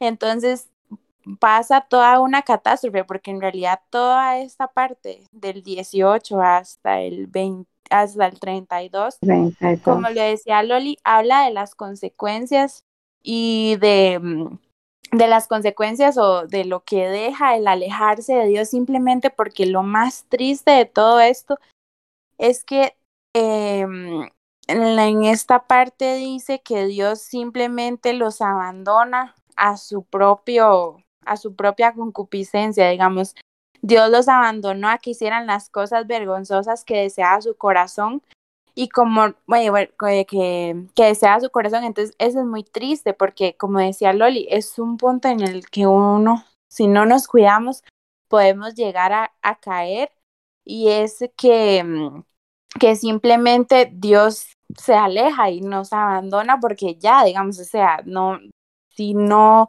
si sabíamos la verdad y aún así decidimos apartarnos, Dios simplemente nos deja a que nosotros hagamos lo que nuestro corazón desea. Y pues también lo más eh, triste es que eh, al final termina diciendo, saben bien que la justicia de Dios exige que los que hacen estas cosas merecen morir, pero ellos igual las hacen. Peor aún, incitan a otros a que también las hagan. Entonces también, como decía Loli, al final terminamos arrastrando a las personas a nuestras propias cosas. Por eso es tan delicado y súper importante, digamos, entender esto nosotros, porque, mm, porque es algo en lo que cual, nadie está exento de, de que no pase. Entonces creo que eso se relaciona bastante, digamos, con en general lo que es la creación, porque digamos, cuando yo empecé a hacer el capítulo, yo como la creación de Dios, como seguro hacer ahí como por encimita, ¿verdad? como Dios di, Él creó y ya, pero se profundiza mucho en este tema y es muy importante pues que poder entender esto porque porque es, es algo fundamental que muchas veces pasamos por alto. Entonces creo que esto fue lo que más, de todo, de todo, cuando yo dije, yo leí otra vez ese capítulo, yo, oh, uy, ese capítulo, porque ya lo había leído hace tiempo. Pero sí es muy bueno. Entonces, muchas gracias, Lori, gracias a todos. Ver, estuvo excelente. Gracias, Maddy. ¿Ustedes han visto la serie de Loki? ¿Ya alguien la vio? ¿O la están viendo? Ustedes no, o sea, pudieron percibir la el adoctrinamiento que hace esa serie con respecto a la negación de la eternidad de Dios. y la blasfemia que la serie hace con respecto Loki. Ah, Loki. Ah. No. Es la que está viendo mi mamá ahorita. Esa serie es, está hecha, creo yo, mi criterio cuando la vi, es que esa serie está hecha para distorsionar, número uno, la imagen de Dios, número dos, la eternidad de Dios y ahora la creación de Dios. Pónganle, si la están viendo, pónganle atención a los diálogos, a los tiempos en los que ellos se sientan a, hablar de su, de cómo fueron ellos creados, de las variantes, de, de las este, diferentes ramas que tienen el tiempo.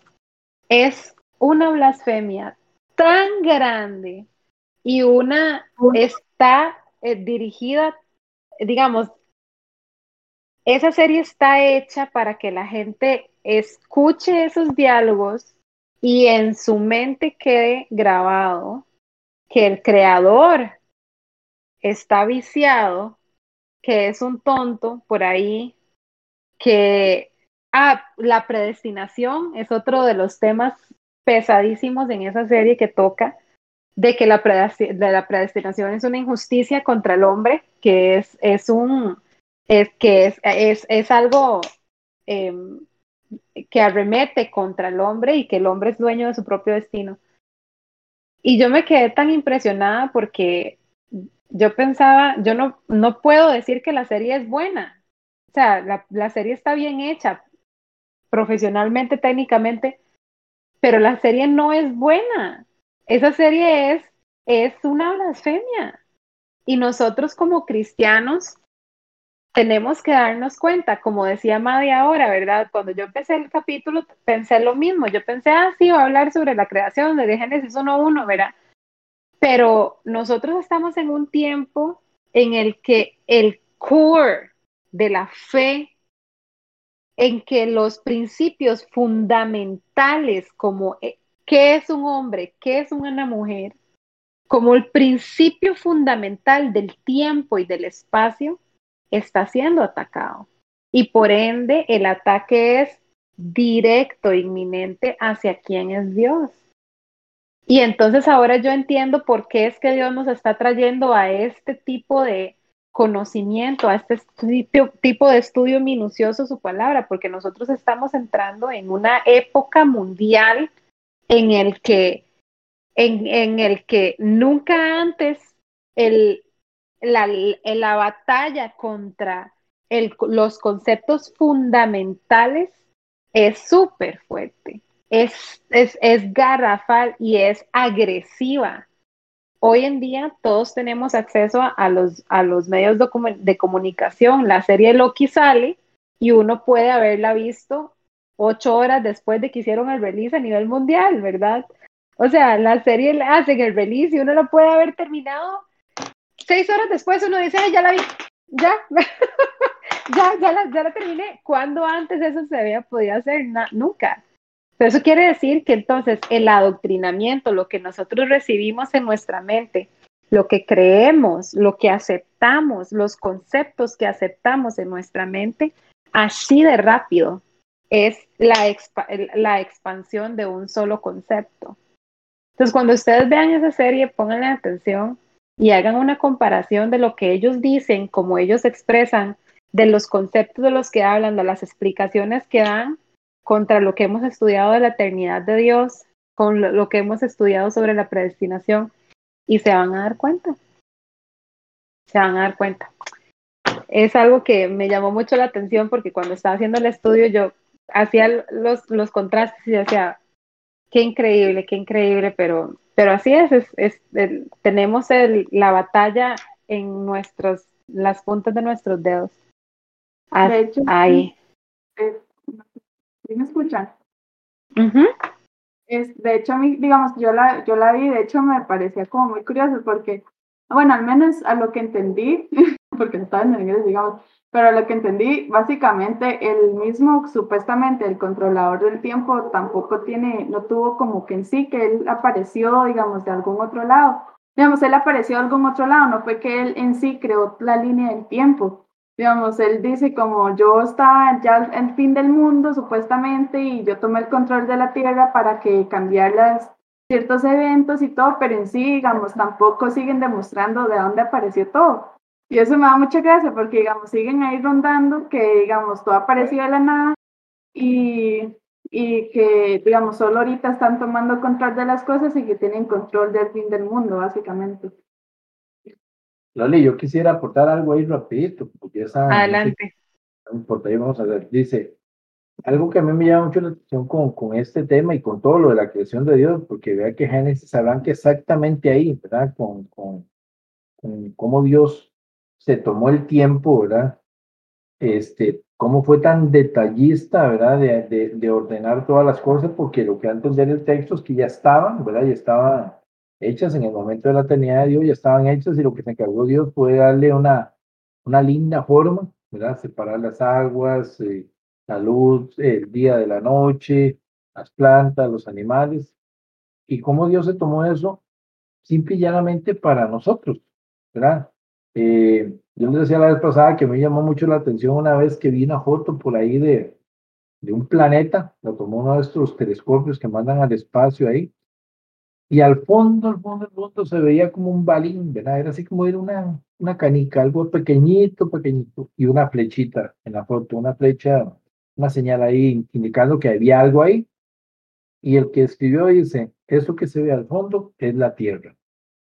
Dice, y en, esa, en ese círculo habemos 7 mil millones de personas enfrentando conflictos, situaciones, de cómo de algo tan pequeñito en un universo tan vasto, Dios se tomó el tiempo para hacer una tierra como la que tenemos, ¿verdad? Que desgraciadamente la humanidad de nosotros los humanos la hemos dañado, pero Dios se tomó el tiempo de hacerlo tan bonito y todo pensando en nosotros. Y esto me lleva a un salmo, si lo quieren apuntar, leer o por ahí, que es el Salmo 8. David, este, al escribir este salmo, eh, dice así en el Salmo 8, bueno, voy a leerlo todo, son pocos versículos. Dice, oh Jehová, Señor nuestro, cuán glorioso es tu nombre en toda la tierra. Has puesto tu gloria sobre los cielos. De la boca de los niños y de los que maman fundaste la fortaleza, a causa de tus enemigos, para hacer callar al enemigo y al vengativo. Cuando veo los cielos, obra de tus dedos, la luna y las estrellas que tú formaste, digo, ve la pregunta que hace él, ¿qué es el hombre para que tengas de él memoria, y el Hijo del Hombre para que lo visites, le has hecho poco menor que los ángeles.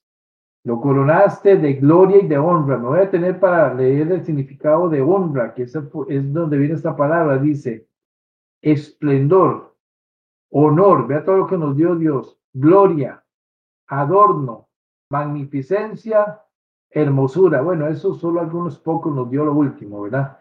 Dice, este sustantivo viene del verbo adar, que es honrar, glorificar, espléndido. Adar nos habla del esplendor que pertenece a Dios, su creación, su reino y al hombre hecho a imagen de Dios. Vea cómo Dios se toma ese tiempo. El punto de vista bíblico del hombre es más exaltado y edificante que cualquier otro. En esta referencia, Dios corona al hombre de esplendor, a pesar de su relativa pequeñez en el universo. Otro uso muy conocido de Adar, H-A-D-A-R, se halla en la frase la hermosura de la santidad del Salmo 96, 9 y 110, 3. El esplendor de la santidad es de una belleza mayor que la gloria de la naturaleza. Y el 6 dice, le hiciste señorear sobre las obras de tus manos todo lo pusiste debajo de sus pies, ovejas y bueyes, todo ello, y asimismo las bestias del campo, las aves de los cielos y los peces del mar, todo cuanto pasa por los senderos del mar, y vea el nueve.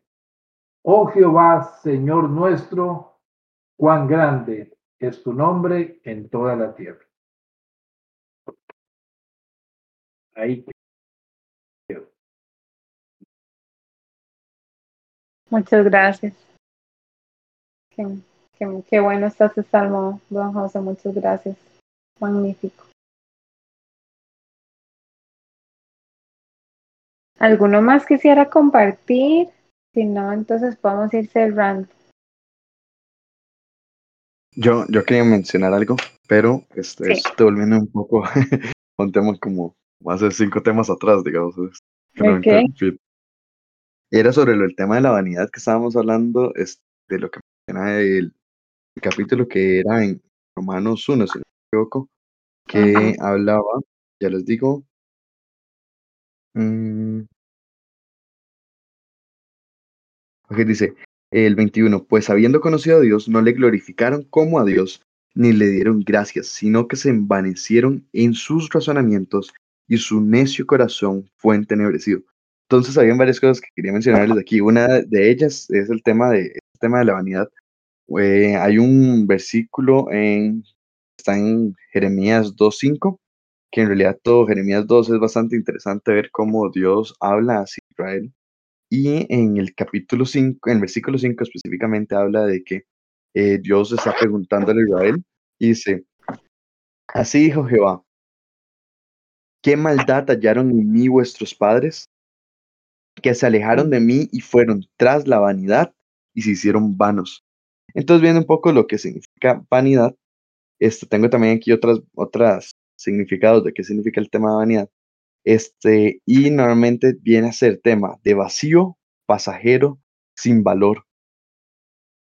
Y este, entonces también se utiliza como cuando va a hablar de las posesiones que tenemos, de los pensamientos que tenemos, de los, nuestros días en la tierra, em, todo lo que nosotros nos ocupamos, nuestros trabajos, digamos, todo lo que nosotros nos, este, todo lo que nosotros estamos aquí matándonos, este, todo eso entre la Biblia hay diferentes ocasiones que se clasifica como vano, como algo pasajero, algo que va a pasar.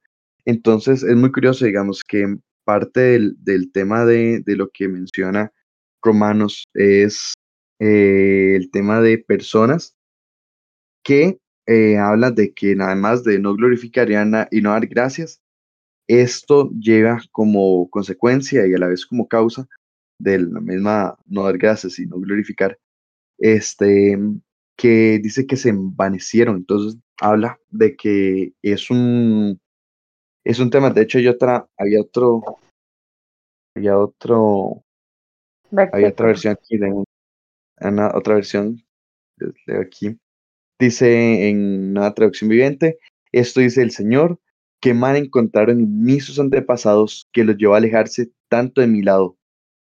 Rindieron culto a ídolos inútiles y ellos mismos se volvieron inútiles. Entonces, eh, me parece muy curioso que la razón de lo que habla de lo que habla Dios, una eh, de lo que sucede con el tema de, preferir no glorificar a Dios, no este, dar gracias a Dios, es una ya directamente al envanecimiento, que es básicamente pérdida de valor, pérdida, pérdida de fundamento. Todo lo que nosotros tenemos este, deja de ser eterno, nuestro enfoque deja de ser eterno y empieza a ser vano, que empieza a ser temporal, algo que va a pasar. Entonces, y, y también habla de, este, hablando un poco de lo que hablaba de la raíz de la, de, de la raíz de este tema, de todo este tema de por qué la gente este, rechaza la existencia de Dios o rechaza que Dios crea las cosas y se hablaba de que es el tema de la raíz de moralidad. Em, eh, primero, hay un, hay un, una cosa que dijo este René Descartes, o también se llamaba eh, Renato, Renatus, creo que Renatus Cartesius, que si alguna vez han escuchado de los planos catercianos, él los hizo, él fue el que los inventó, y él dijo, cogito ergo sum, que eso se traduce a yo soy y luego pienso. Él era francés y este, esa frase, digamos, es una de las cosas que se ha basado a día de hoy a estudios de psicología de que muchas veces nuestras eh, nuestros pensamientos y argumentos y cosas así nacen después de las acciones que hacemos. Entonces, por ejemplo, este, nosotros en este momento sabemos que existimos porque primero existimos y luego somos conscientes de nuestra existencia. Y este, este punto también va a la parte de la coherencia y lo que es el anclaje, el sesgo cognitivo del anclaje, que es, ese significa que las personas eh, se afianzan a experiencias previas, a decisiones previas, para el resto de sus decisiones basarla en eso. Entonces, ahora conectándolo con qué se basa la raíz de la inmoralidad, este, vemos que eh, aquí se hace una pregunta, si, el, si la raíz es moral o intelectual, si este tema, este rechazo que se ve en el 18, que es el que dice, porque la ira de Dios se revela desde el cielo contra toda impiedad e injusticia de los hombres que tienen con injusticia la verdad, este, vemos directamente de que la inmoralidad de las personas y, nosotros en general es la que nos va a llevar a la parte intelectual a considerar la inexistencia de Dios o a vivir como que Dios no existe. Entonces sigue siendo un anclaje y los anclajes este, son un tema difícil de trabajar porque es algo permanente en nosotros, pero en realidad Dios tiene más poder que cualquier forma de pensar, pero por eso hay cosas en la Biblia que hablan de dejar nuestra forma de pensar, de dejar el viejo hombre, dejar diferentes cosas. Igual como este, mencionaba en Jeremías 2, todo esto nos haría este, vanos cuando cambiamos nuestro enfoque de las cosas vanas, eh, de los ídolos vanos, este, que a nosotros nos hacen vanos, nos hacen que nuestras, nuestras acciones, nuestros pensamientos sean temporales y por lo tanto sean inútiles. Em, es cuando cambiamos esta situación, cuando logramos eh, quitar nuestro enfoque de eso y enfocarnos en Dios y en la parte de que Dios es eterno y la eternidad que, que nos queda junto a Él, este, cambia este enfoque y esta decisión. Entonces, muchas de estas acciones, resumiendo, eh, muchas, un poco como desde el punto de vista lo que, lo que pasa con este tema de por qué es que primero empieza en la parte moral, la raíz de este, este problema está en la parte moral y luego pasa la parte intelectual, es porque es más fácil para nosotros ser coherentes y luego decir, como, eh, nuevamente, yo soy y luego pienso. Entonces, primero soy inmoral y luego este, yo mismo eh, decido empezar a vivir y a tomar decisiones que sigan llevando esa coherencia y hasta que nosotros detengamos eso y en realidad el Espíritu Santo, que es el que nos convence de pecado, justicia y juicio, este, vamos a poder ver una diferencia David, usted sabe lo que usted acaba de explicar, lo que usted acaba de explicar es lo que le pasó a Salomón. Es exactamente lo que le pasó a Salomón, porque Salomón, a ver, en el estudio vimos que Dios, en Dios está la sabiduría, ¿verdad? que la, eh, que la creación es, un, es una demostración de la sabiduría de Dios, ¿verdad? Lo vimos en, en, la, página 170 que dice, la creación no solo revela algo del poder de Dios, sino también de su sabiduría.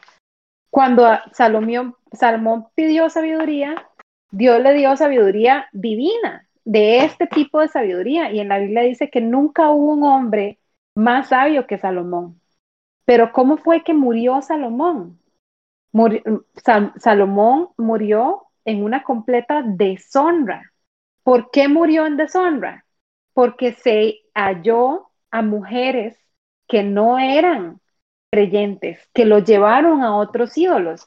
Entonces la sabiduría que Salomón tuvo se volvió vana por su inmoralidad.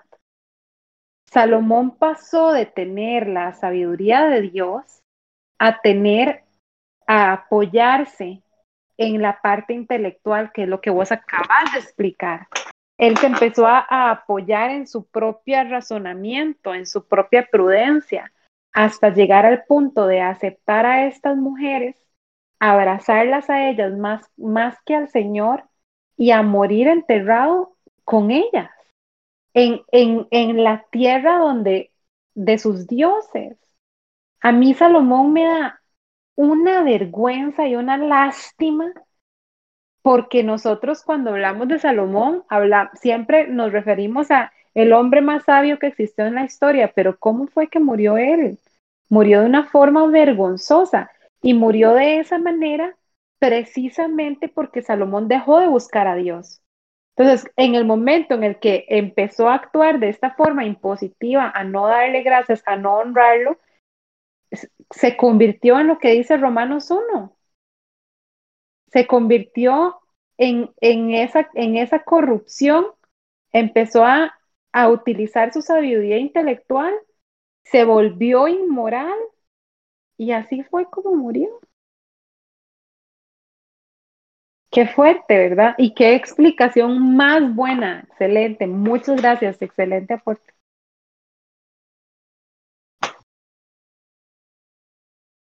Bueno, ¿alguno quisiera aportar algo más? si no, buscamos cómo ir cerrándome. Ya son las 10 y 25. Qué lindo este grupo de estudio, Me encanta que sean tan apuntados. Bueno, muchísimas gracias a todos. Ajá, nada más para que sepan, les pasé por WhatsApp eh, unos como películas cortas que este se llama, en español se llama La ilusión atea, que de hecho es un evangelista que él va y esta vez él va a universidades y habla con estudiantes y profesores y sobre todo hace un cuestionamiento eh, relativamente parecido al que se hace aquí, que es esta analogía de algo que aparece de la nada. Entonces él habla de cómo, por ejemplo, el ADN se le llama el libro de la vida porque dictamina toda nuestra, este, todas nuestras características.